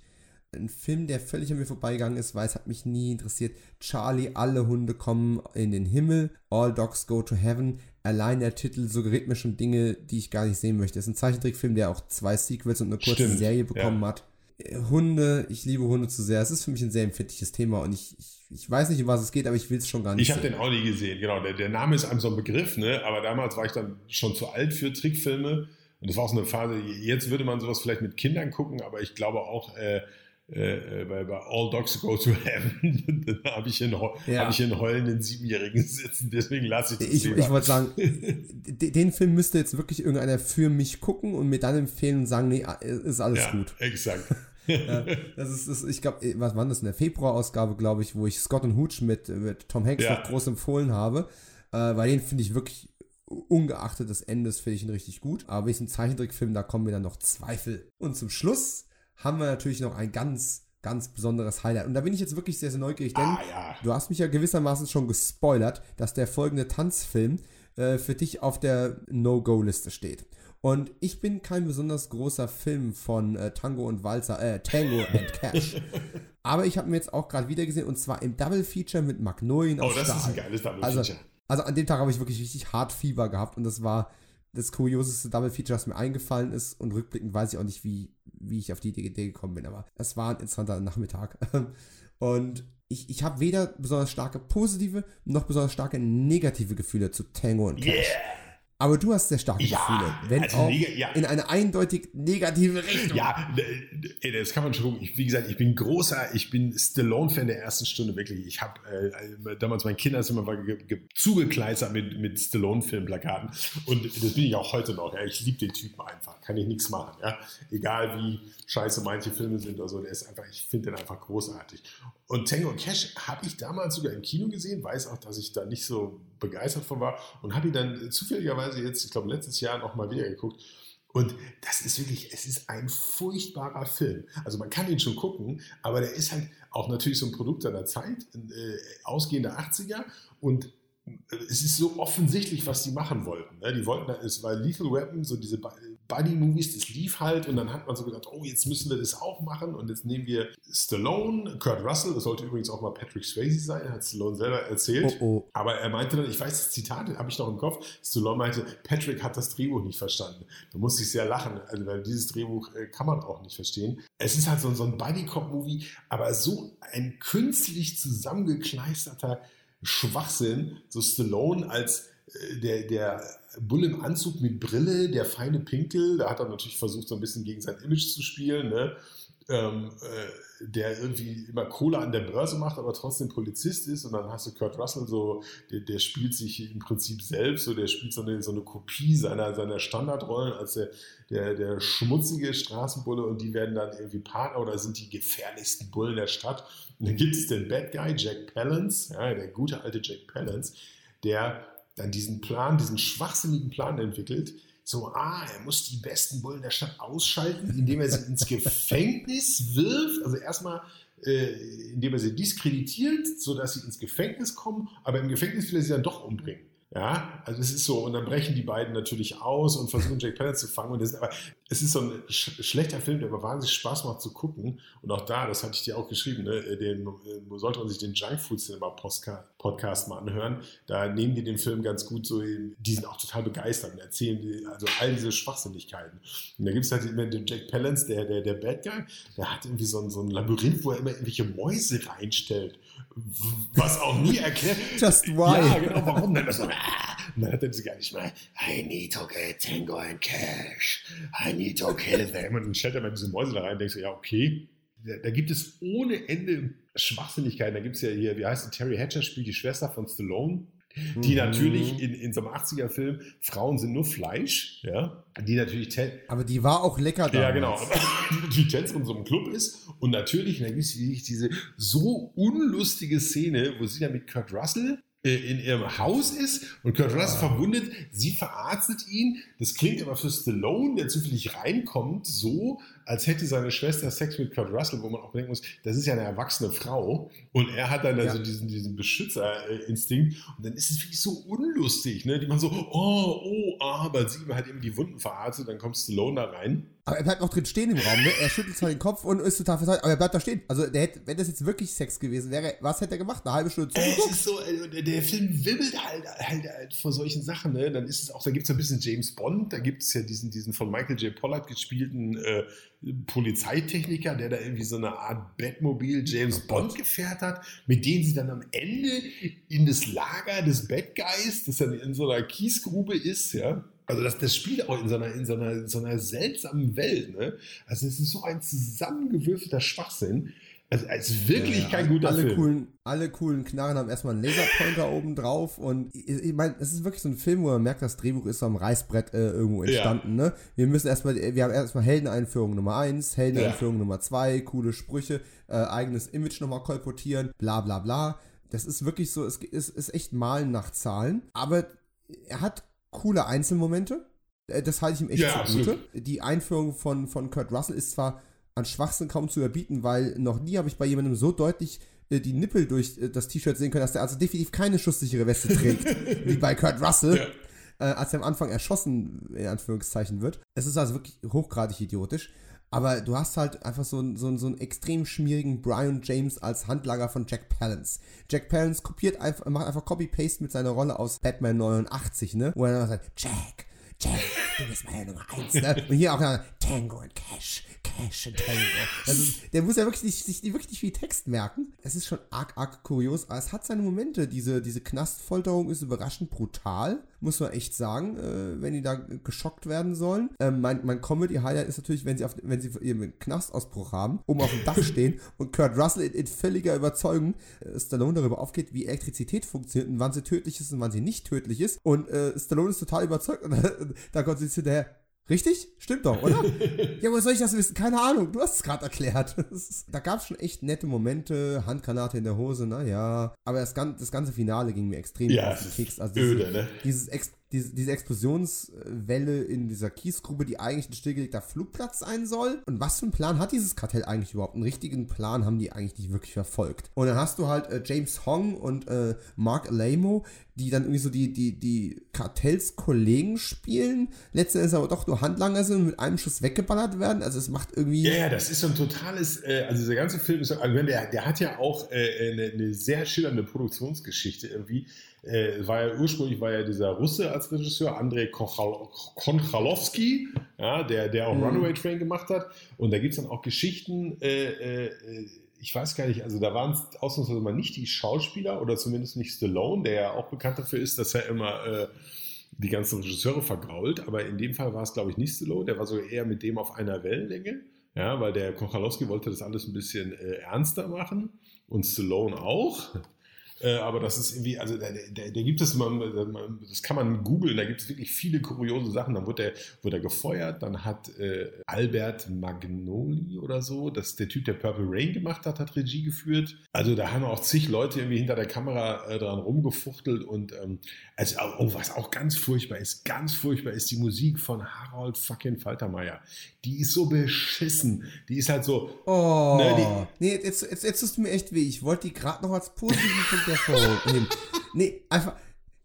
Einfach, äh, weil ich tatsächlich die Art und Weise, wie, wie er scored. Ja, es geht mir ja, nicht um die ja. Melodie an sich. Die Melodie ist mir tatsächlich relativ egal, die habe ich schon wieder vergessen. Aber mir ist tatsächlich beim Gucken des Films aufgefallen, dass der eine sehr, sehr ist mir beim Beverly Hills Cop ist mir das nie in den Sinn gekommen, aber er hat eine sehr, sehr individuelle Art und Weise, wann er Musik einsetzt und wann er sie nicht einsetzt und wann er die Themen anspielt. Und dieser Style, der gefällt mir ziemlich gut. Und das hat er hier auch ganz gut rübergebracht. Die Themen sind natürlich bei weitem nicht so ikonisch wie, wie bei Be- Beverly Hills du Cop. merkst auch die Ähnlichkeit, viel- ne? Also Du Copy-Paste, Ja, ja, Copy-Paste. Copy-Paste. Aber er hat ein ziemlich interessantes Gespür dafür, wann er diese Themen einsetzt und, und, und zwischen den Themen der beiden Stars hin und her wechselt. Das hat mir eigentlich sehr gut gefallen. Ja, aber das ist eher, wie gesagt, das Ganze, also das ist, ja, das ist eigentlich das Schöne an dem Film. Also den kann man gucken. Äh, Also ich kann ihn auch tatsächlich genießen, obwohl ich ihn so scheiße finde, aber weil er, weil er, weil er so viel Schwachsinn hat, ist er dadurch auch so interessant. Ja? Auch, was du sagst, wie Brian James als, als, als äh, hier Henchman, ne? als von, von Jack Palance, der hatte dann, das ist auch geil, der hat dann während des Drehs beschlossen, dass sein Henchman äh, irgendwie einen britischen Akzent hat, äh, obwohl er Amerikaner ist. Und, aber warum, wusste keiner, egal, weil er Bock, aber das ist natürlich ein Schauspieler, muss sich ja auch irgendwie ein bisschen Spaß gönnen und dann äh, spricht er die ganze Zeit äh, wohl scheinbar echt beschissenem, äh, schlechten Glasgow-Akzent oder so. Also es ist lauter so herrliche, herrliche, schwachsinnige Dinger, die, die also wirklich zu einem kruden Machwerk äh, werden, äh, äh, erster Güte. Ja. Äh, Brian James, nur echt mit O im Namen, ist halt auch so ein Schauspieler, den kennt heute eigentlich kein Mensch mehr, ist ja jetzt auch schon leider eine ganze Ja. Weile tot. Aber der hat so diese, diese Second-Tier-Bösewichte hat er echt richtig rausgehabt. Ich, ich zitiere immer wieder gerne eine Serie, die kein Mensch gesehen hat, äh, Rache nach Plan mit Michael Madsen und äh, so, so eine Art Film Noir in den 90ern im Serienformat, wo Michael Madsen einen Rächer spielt, äh, Oh ja. äh, der, das, der, der das Gesetz umgeht. Und da hat Brian James in einer Folge den Anführer einer Neonazi-Gruppe gespielt. Und da gibt es eine Aufnahme, ich werde das nie vergessen, wie der in seinem total deprimiert, weil Michael Madsen seine ganzen Leute alle in den Knast bringt nach und nach, ne? Und er sitzt so total einsam und verlassen in seinem, in seinem, in seinem runtergekommenen Wohnwagen und lutscht an einem riesen Vanilleeis und sagt, ja, Kerl geht mir echt auf den Keks. einfach, ich, ich, Brian James muss man einfach irgendwie mögen. Und ähm, was ich witzig finde, ist, ich habe ich hab tatsächlich gerade mal hier, ne, ich habe die DVD hier und sowas und da wird der Film beworben mit äh, starring Sylvester Stallone von The Specialist und Kurt Russell von Einsame Entscheidung. Nicht die zwei Filme, die mir als erstes einfallen. Was war der erste? Warte mal, was war der erste? Also einsame Entscheidung habe ich gehört und The oh, Specialist. weiß, ja, großartig. Sind die vielleicht vom selben Verleih oder so? vielleicht deswegen? ich glaube, es war damals alles Oh, Warner. The Specialist, das war auch eine Gurke, ey. Da kann ich mich auch schwach dran erinnern. ja, aber hallo. Und vor allem, vergiss nicht Kurt Russell noch in Drag-Outfit. Oh mein Gott. Oh ja, richtig, richtig. Oh weia. Und das war auch so, das war so, das war halt überhaupt nicht lustig. Ne? Das war so, er, er, vers er versucht es echt hardcore Miss Doubtfire-mäßig rüber, rüberzubringen, aber es soll witzig sein und es ist null witzig. Ja, ey, aber der, genau, der, der Film ist auch so voll mit so wirklich so, so Humor, der so, wo man denkt so, uh, Alter, geht gar, also geht so voll nach hinten los. Ist, ist nicht auch da drin äh, der Spruch, das sind auch so diese, diese beschissene Selbstreferenzierung äh, da, äh, dann Rambos und Pussy, sagt das nicht? Oh ja. Oh, ja, das ja, ist so, oh, ist das peinlich. Für wen hält er sich? Äh? Er hält sich für Rambo. Rambo ist ein Waschlappen. Oh, das ist so grausam. Das ist auch in Beverly Hills Cop ganz schlimm. Ich hasse ja Beverly Hills Cop 2. Entschuldigung, Teil 2. Ich liebe ja, ich liebe ja Tony Scott und ich, ich habe aber Beverly Hills Cop 2, der ist auch voll mit so ganz üblen Witzen. Aber das war so diese Zeit. So du denkst du, oh, die sind so billig, diese Jokes, ja. Diese, Aber ein paar, aber ein paar gute sind trotzdem drin, ne? wenn sie vor dem, vor dem Gebäude stehen und sagen, lösen Sie sofort Alarm aus, Sie werden überfallen. Äh, dafür brauche ich erst eine Genehmigung. Beide schießen auf ihn. Genehmigung erteilt. Stimmt, ja, ja, ja. Nee, ist, wie gesagt, ist ja auch nicht alles, äh, alles schlecht, aber das ist auch wirklich so ein, so ein, so ein, äh, wirklich so ein Produkt dieser Zeit. Ne? Und man merkt halt so ganz genau, wie gesagt, oh, jetzt müssen wir irgendwie, jetzt wollen wir diesen Erfolg von Lethal Weapon und so, da wollen wir diese Buddy-Movie-Nummer, wollen wir so mitmachen. Und es hat leider, äh, der war auch nicht, nicht so erfolgreich, äh, ne? hat, Ja. hat irgendwie nicht, Nee. Nicht funktioniert. Ne? Was man aber echt sagen muss, ist, die beiden haben eine äh, recht ordentliche Chemie. Ja. Also die Star Power von, von Russell und, und Stallone, da kann man im Grunde nichts Negatives gegen sagen. Äh, sie hätten einfach nur irgendwie ein besseres Skript, bessere Gags, einen besseren Showdown, einen Bösewicht mit einer tatsächlich nachvollziehbaren Agenda oder irgendwas in der Art verdient. Und so ist Tango und Cash halt ein nettes Kuriose. Absolut. Partyfilm. Also, ist, also das ist absolut ein Film, den du super mit Kumpels beim Bier, mit, Bier gucken kannst oder Kumpelinen. Ne? Also das ist einfach, äh, das ist einfach äh, macht Spaß. Also, Nein, das war nicht. Der Film der macht Spaß, obwohl er nicht gut ist. Ne? Äh, das ist einfach nett. Also wenn das Social Distancing vorbei ist, kann man mal wieder äh, Partyfilme gucken und dann, äh, ja, ne? Dann, dann gibt es auch wieder Bier. Ja, stimmt, das kann, man ja, das kann man ja gar nicht machen. Ja. Deswegen kannst du jetzt nur äh, deinen Kindern solche Filme zeigen. also deinem Kind jetzt mit zwei ist er noch ein bisschen sehr klein. Den könnte ich sogar fast meinen Kindern zeigen, aber ich glaube, den würden sie scheiße finden. Ja, ich, ich glaube, diese Knast-Folter-Szenen werden potenziell noch ein ja, bisschen. Wahrscheinlich, hart, ne? aber, äh, er wird ja doch ein bisschen ja. geschossen. Ich habe den irgendwie so ein bisschen als leichter in Erinnerung. Aber ja, das ist auch so eine, das war ja die Zeit, diese, diese Mischung von Brutalität und Humor, das kam dann, was ich ja eigentlich super finde. Äh, Aber das ist für Kinder oder aber wie gesagt, ich glaube, meine Tochter findet das auch. Ja, das, das, das Schlimme ist natürlich, in, schon in der ersten Ausgabe dieses Podcasts hatte ich natürlich Lockup dabei und da war Stallone auch schon im Knast gewesen. Und jetzt habe ich schon wieder so einen Stallone-Knast-Film langsam rechts. Stimmt, da habt ihr, den habe ich letztens erst gehört, den Podcast, und da habt ihr ja auch lange äh, drüber gesprochen, hattet ihr ja auch eher so unterschiedliche Meinungen. Ne? Du warst ja auch eher so anti und dein, dein Gast, ähm, Äh, der, Florian, genau, der Florian war ja doch äh, positiver gestimmt. Und an den kann ich mich, auch- den habe ich auch im Kino gesehen und kann mich auch nur so an diesem, ja, war so mittelmäßig. Ich habe aber übrigens geguckt, wegen, des, wegen eures Podcasts, auf Spotify ist der Soundtrack von Bill Conti. Und da Oh. sind diese, ich konnte mich noch an diese Themen erinnern. Diese zwei Themen, die es gab, so das Titelthema und das Liebesthema, ne, mit der Frau. Co Conti kann schon Super, was, ja, ja. ne? So ist es ja. nicht. Der hat sehr erinnerungswürdige, sehr wuchtige Themen. Übrigens Bill Conti natürlich auch der Composer von Frankenheimers Powerplay. Stimmt, fiel Ja, mir auch auf. Aber mein Lieblings, mein Lieblings-Conti-Musik neben Rocky ist natürlich äh, Masters of the Universe. Äh, super Geil, die muss ich mir mal anhören, siehst du? Ah, richtig, richtig gut. Da hast du noch was vor dir. Ja, mit den äh, Kinostarts sind wir damit aber auch tatsächlich schon durch. Und jetzt kommt natürlich der schwerste Teil. In jeder Ausgabe kommt ja einmal der Moment, wo man sagen muss, was ist jetzt tatsächlich der beste Film, den man ohne ihn zu verändern, heutzutage, wenn die Zuhörer wirklich nur einen Film aus der ganzen Palette, die wir jetzt hier runtergeleiert haben, sich ansehen, was wäre unsere Empfehlung, weil der wirklich gut gealtert ist, das Alter keine Rolle spielt oder er entsprechend wichtig ist. Was wäre das Ding? Irgendwo zwischen ja, der Rosenkrieg, geboren am 4. Juli, den Frankenheimer Film Magnolien aus Stahl, Miss Daisy und ihr Chauffeur. Ich glaube, Tango und Cash können wir schon ausklammern, aber ja, denke ich aus. Denke ich auch. Der ist zu sehr ein Produkt. Also tatsächlich, du hast es vorhin ja gesagt, also Miss Daisy und ihr Chauffeur, äh, Chauffeur äh, in dem Sinne, dass er erstmal äh, äh, ein Period-Film ist. Das heißt, er ist auch vom Look, weil es spielt ja nun in den 60ern, glaube ich, ne? Äh, Mhm. Vom Look äh, ist er halt nicht gealtert, weil, ne, spielt halt in den 60er Jahren. Äh, wie du auch zu Recht gesagt hast, die, die Themen sind relevant, ne? Rassismus, bla bla bla, äh, Alter, Freundschaft, ja, und, und was ich auch gesagt habe, weil Green Book ist im Prinzip ähnlich. Ja, also ich glaube, das ist tatsächlich ein Film, den kannst du heute äh, genauso gucken, ohne dass er dir irgendwie aufstößt, dass du sagst, ach, da ist so, ne, während Tango und Cash ist halt ein äh, 90er, End 80er äh, Actionkomödie, äh, die kannst du nur noch aus äh, so ne, Nostalgiegründen gucken. Und der hat halt große Themen. De ich liebe ja Dead Bang, aber Dead Bang, ja Gott, ist zu unbedeutend thematisch. genau, vielleicht. ist, äh, macht halt Ja. ja. nicht viel aus diesem Nazi-Thema, die sind halt einfach nur die Bösen. Ja. Mhm. Äh, Powerplay, gut, war damals ja, ne, damals schon durch. Ja, leider. Äh, Ich, ich glaube tatsächlich, der funktioniert heute fast Ja. besser als damals, aber es ist halt trotzdem, wenn wir jetzt schon bei Frankenheimer bleiben, dann eher Dead Bang als Powerplay vielleicht. Und, bei, und, und oder bei Powerplay wenigstens darauf warten, dass die Blu-ray rauskommt, weil da gibt es von mir geilen Bonus-Shit mit Ah, drauf. das ist ja sowieso nochmal gesondert. Ne? Das ist, äh, und bei Geboren am 4. Juli, ich meine, klar, Krieg und äh, Behinderung, also durch Krieg, ne, also das, das bleibt ja auch immer ein Thema. Ich meine, theoretisch könntest du Geboren am 4. Juli heute äh, genauso machen. Ich glaube, Stallone plant ja äh, schon seit längerem so einen Film über einen äh, Irak-Veteranen. Den soll hier das Mhm. Segelohr spielen, der heißt da Adam Driver, äh, der Oh. beide Beine verloren hat. Äh, der hat wohl auch ein Buch geschrieben, da ist, ich weiß, dass das Stallone, Stallone immer dran ist, da Regie zu führen. Irgendwie eine, ne? Also jeder Krieg äh, ist irgendwie scheiße, jeder Krieg ist auch meistens irgendwie nicht gerechtfertigt und jeder Krieg äh, bringt immer äh, verkrüppelte Menschen nach Hause. Äh, ich glaube, den kann man trotzdem heute auch noch gucken, einfach weil der, das, äh, der, das Oliver Stone halt auch einfach gut ist und der, der so eine Wucht hat, der Film. Was sich natürlich auch nicht verändert hat, ist das äh, Verhältnis von Männern zu Richtig. Frauen, wie Beziehungen entstehen und Ehen entstehen und irgendwann auch Ehen sich irgendwann mal totlaufen. Also der Rosenkrieg würde ich fast Ja. aber auch mit reinsch reinschmeißen, weil es einfach so unglaublich einfach zeitlos äh, Stimmt, ein Stück absolut. weit ist.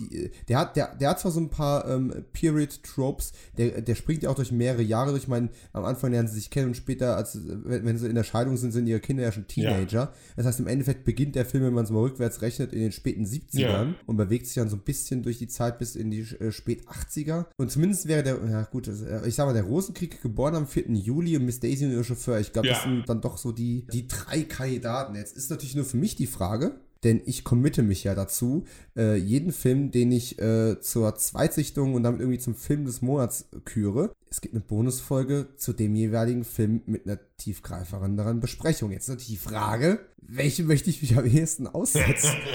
also von den dreien, habe alle, alle drei in guter Erinnerung? Sind sie auch definitiv. Aber ich glaube, du hast trotzdem das Killer-Argument geliefert. Wenn Miss Daisy und ihr Chauffeur gerade auf Netflix ist, und auch wenn Netflix gerade sein Volumen drosselt in, an, äh, im Angesicht der Krise, dann ist vielleicht das ein Film, wo die Leute im Vergleich zu Geboren am 4. Juli doch am wenigsten von gehört haben, weil das ist immer noch Tom Cruise, der ist vielleicht doch ein bisschen präsenter ja. noch. Und Oliver Stone. Vielleicht ist es tatsächlich mal eine Entdeckung wert, sich Miss Daisy und ihr Chauffeur anzusehen. Ja, also ich werde auf jeden Fall auch noch weiter zu Ende schauen, äh, weil ich ja bei meiner Besichtigung eingeschlafen bin. Äh, ich will den noch zu Ende gucken. Äh, wieder so, zu Ende gucken. Okay, okay, dann, dann weißt du was? Ich habe mir seit, seit meine, meine Großeltern nicht mehr äh, unter uns weilen, habe ich den ja auch nicht mehr gesehen. Ich glaube, ich committe mich jetzt, dann sagen wir, Miss Daisy und ihr Chauffeur sozusagen das Green Book der späten 80er. Genau, das ist mal. Und äh, dann ist das unser Film des Monats. Und wer es nicht glauben mag, äh, der kann immer noch den Rosenkrieg schauen, weil den habe ich vorhin schon genug gelobt und ja, du ja auch. Und dann gibt es demnächst, tja, wer A sagt, muss auch B sein. Dann gibt es demnächst eine Bonusfolge zu Miss Daisy und ihr Chauffeur. Sehr geil. ja, aber warum also, nicht? Wirklich, also ich glaube, das das lohnt sich. Äh, äh, mein, mein, Podcast wird offensichtlich nie einen Hipster-Preis bekommen, wenn ich, wenn ich solche Filme jetzt in den Fokus rücke. Aber es geht ja nicht darum, jetzt hier. Äh, wir haben ja einen gewissen archäologischen Auftrag hier zu erfüllen. Indiana Jones-Style. Und äh, das muss man auch irgendwie ernst nehmen. Ja, natürlich. Ich meine, das ist ja, ich meine, das ist ja auch schön. Also ich finde das ja super. Also ich hoffe, das hilft auch Leuten, solche Filme wieder zu entdecken. Ne? Das ist einfach, ist einfach geil. Ja, man merkt ja selbst, wie viel man kennt, aber nicht gesehen hat oder vergessen hat. Äh, also es gibt noch viel zu entdecken. Ja. Siehe auch Dead um Jack Lemmon. Ja, ja, richtig. Gut, dann haben wir doch alle Filme durch. Wir haben unseren Film des Monats ebenfalls gefunden dann äh, bleibt mir an dieser Stelle nur A, einmal darauf hinzuweisen, ja, mit den Bonusfolgen ähm, hänge ich potenziell gerade ein bisschen hinterher, was einfach krankheitsbedingt ist. Äh, die März-Ausgabe wird hoffentlich äh, pünktlich rausgekommen sein und ich hoffe, die letzten anderthalb, knapp zwei Stunden haben allen ein bisschen die Zeit versüßt und ein bisschen Ablenkung gebracht, ein paar Filmtipps mitgeliefert. Alles gibt es auch nochmal ausführlich in den Show Notes. Äh, ich danke dir, Stefan, sehr herzlich, dass du dir die Zeit genommen hast, hier reinzukommen. Sehr gerne, hat wieder Spaß gemacht. Und das nächste Mal musst du definitiv mit Stories über Schwertschwinger in Deutschland rausrücken. Ich lass dann. Ah ja, zu guter Templar, da gibt es so ein paar. Nasenbrüche. Ich glaube, da müssen wir irgendwann mal ein Special zu machen. Das, äh, ich komme nicht drüber hinweg. Abschließend, wo finden die Leute dich äh, bevorzugt auf den Social Medias, wenn sie mit dir in Kontakt bleiben wollen? Am besten auf Twitter. Ja, Twitter ist mein Handle, das ist ein bisschen schwer. Bradsman. Das ist B-R-A-E-T-Z und dann M-A-E-N, Bradsman. Warum eigentlich? Weil, das wollte ich dich schon ewig Total bescheuert, weil ein Freund von mir äh, äh, hat mich irgendwann immer Bradsman genannt, Bratzelman. Äh, übrigens auch ein Film Heini und dann haben wir das irgendwann mal so und dann glaube ich habe ich zu dem Zeitpunkt äh, Twitter bin ich da eingestiegen dann dachte ich okay nehme ich Bradsman ich wollte das immer mal ändern um es einfacher zu machen aber jetzt äh, jetzt lasse ich es ja einmal etablieren überall äh, integriert das ja. Äh, ist also da bin ich auf jeden Fall zu finden sonst auch auf Instagram da heiße ich aber glaube ich Stefan schreibt. Äh, ich folge dir zwar, bin mir aber nicht sicher, aber auch, auch die Links dazu gibt es genau. natürlich wie immer in den Show Notes. Da packe ich alles. Superb. So, dann äh, danke ich euch, liebe Hörer, fürs äh, Einschalten, Zuhören, Runterladen, wie auch immer ihr das hier genossen habt. Ich hoffe, wir hören uns in der nächsten Ausgabe wieder, wenn es dann um äh, ja, Miss Daisy und ihr Chauffeur geht oder noch den Nachhol-Podcast vom Februar mit äh, Johnny Handsome von Walter Hill. Noch mehr Content, wie gesagt, ich habe es am Anfang schon erwähnt, äh, gibt es dann auch äh, künftig auf äh, Patreon. Die Links auch dazu wie immer in den Show Notes. Ich freue mich aufs nächste Mal. Vielen Dank fürs Einschalten und äh, ja, wir hören uns. Tschüss. Was steht bei dir als nächstes an? Gibt es äh, neue Bücher, die in Arbeit sind? Irgendwas, was an der Stelle noch mal schnell äh, mit einem ah, ja, äh, Shoutout versehen wollen? Ja, kann ich das nicht machen. Also neuer Roman, wie gesagt, ist in Arbeit. Hollywood Kills. Das dauert aber noch ein bisschen. Ja, da wollte ich aber eigentlich dieses Jahr veröffentlichen. Ich weiß nicht, wie ich das hinkriege. Äh, mein anderer Spaß ist, und das könnt ihr auf meiner Website stefan-bart.works ja, das ist äh, meine Autorenwebsite, also wo ich eigentlich so mein Drehbuchagent steht und so. Und da habe ich aber wie so einen Blog und ich wollte jetzt, das wollte ich schon länger machen, ich wollte immer so einen äh, Groschenroman-Western schreiben. Und ich hatte schon immer die, die Idee. Ich habe so einen einsamen Revolverheld mit einem Namen und so 20, 25.000 Wörter. Und das schleppe ich schon die ganze Zeit mit mir rum und habe jetzt gedacht, in der Corona-Krise, wo alle zu Hause sind, also meine Kinder, meine Freundin, ich sowieso weniger Zeit habe, will ich aber trotzdem versuchen, das äh, rauszuhauen. Und ich will das kapitelweise einfach auf, auf meiner Website veröffentlichen, während ich das schreibe. Natürlich ist es dann noch mit Fehlern und unkorrigiert und so. Aber einfach, um mich selbst zu motivieren und mal gucken, ob ich das wirklich in den nächsten Wochen runterhämmern kann und dann äh, schnell veröffentlichen. Das ist einfach so ein Seitenspaß für mich. Also im Prinzip so ein Italo-Western in Groschenroman-Form. Ja, irgendwas Gutes muss diese Krise ja hervorbringen. Ne? Und Eben, man muss sich da pushen. Und von daher, ich, ich bin da sehr gespannt. Ich habe natürlich äh, das erste Kapitel, äh, hast du ja auf Twitter auch ähm, äh, entsprechend ja, stimmt, ver richtig. verlinkt. Ich habe ich, hab ich ja schon gelesen. Stimmt ja, ja, ja, natürlich. Aber ich verrate es gar nicht. Die sollen gefälligst selber auf den Link klicken. Auch das packe ich noch in die Show Notes rein. Und folgt auf Twitter, schaut in die Show Notes, da habt ihr die Links drin. Und Genau. Stefan, wie immer, ich danke dir tausendmal, dass du vorbeigekommen bist. Und ich hoffe einfach, wir quatschen ganz bald wieder. Auf jeden Fall. So soll es sein. Alles klar. Ich danke. Ciao, ciao. Ja, ciao, ciao. Tschüss.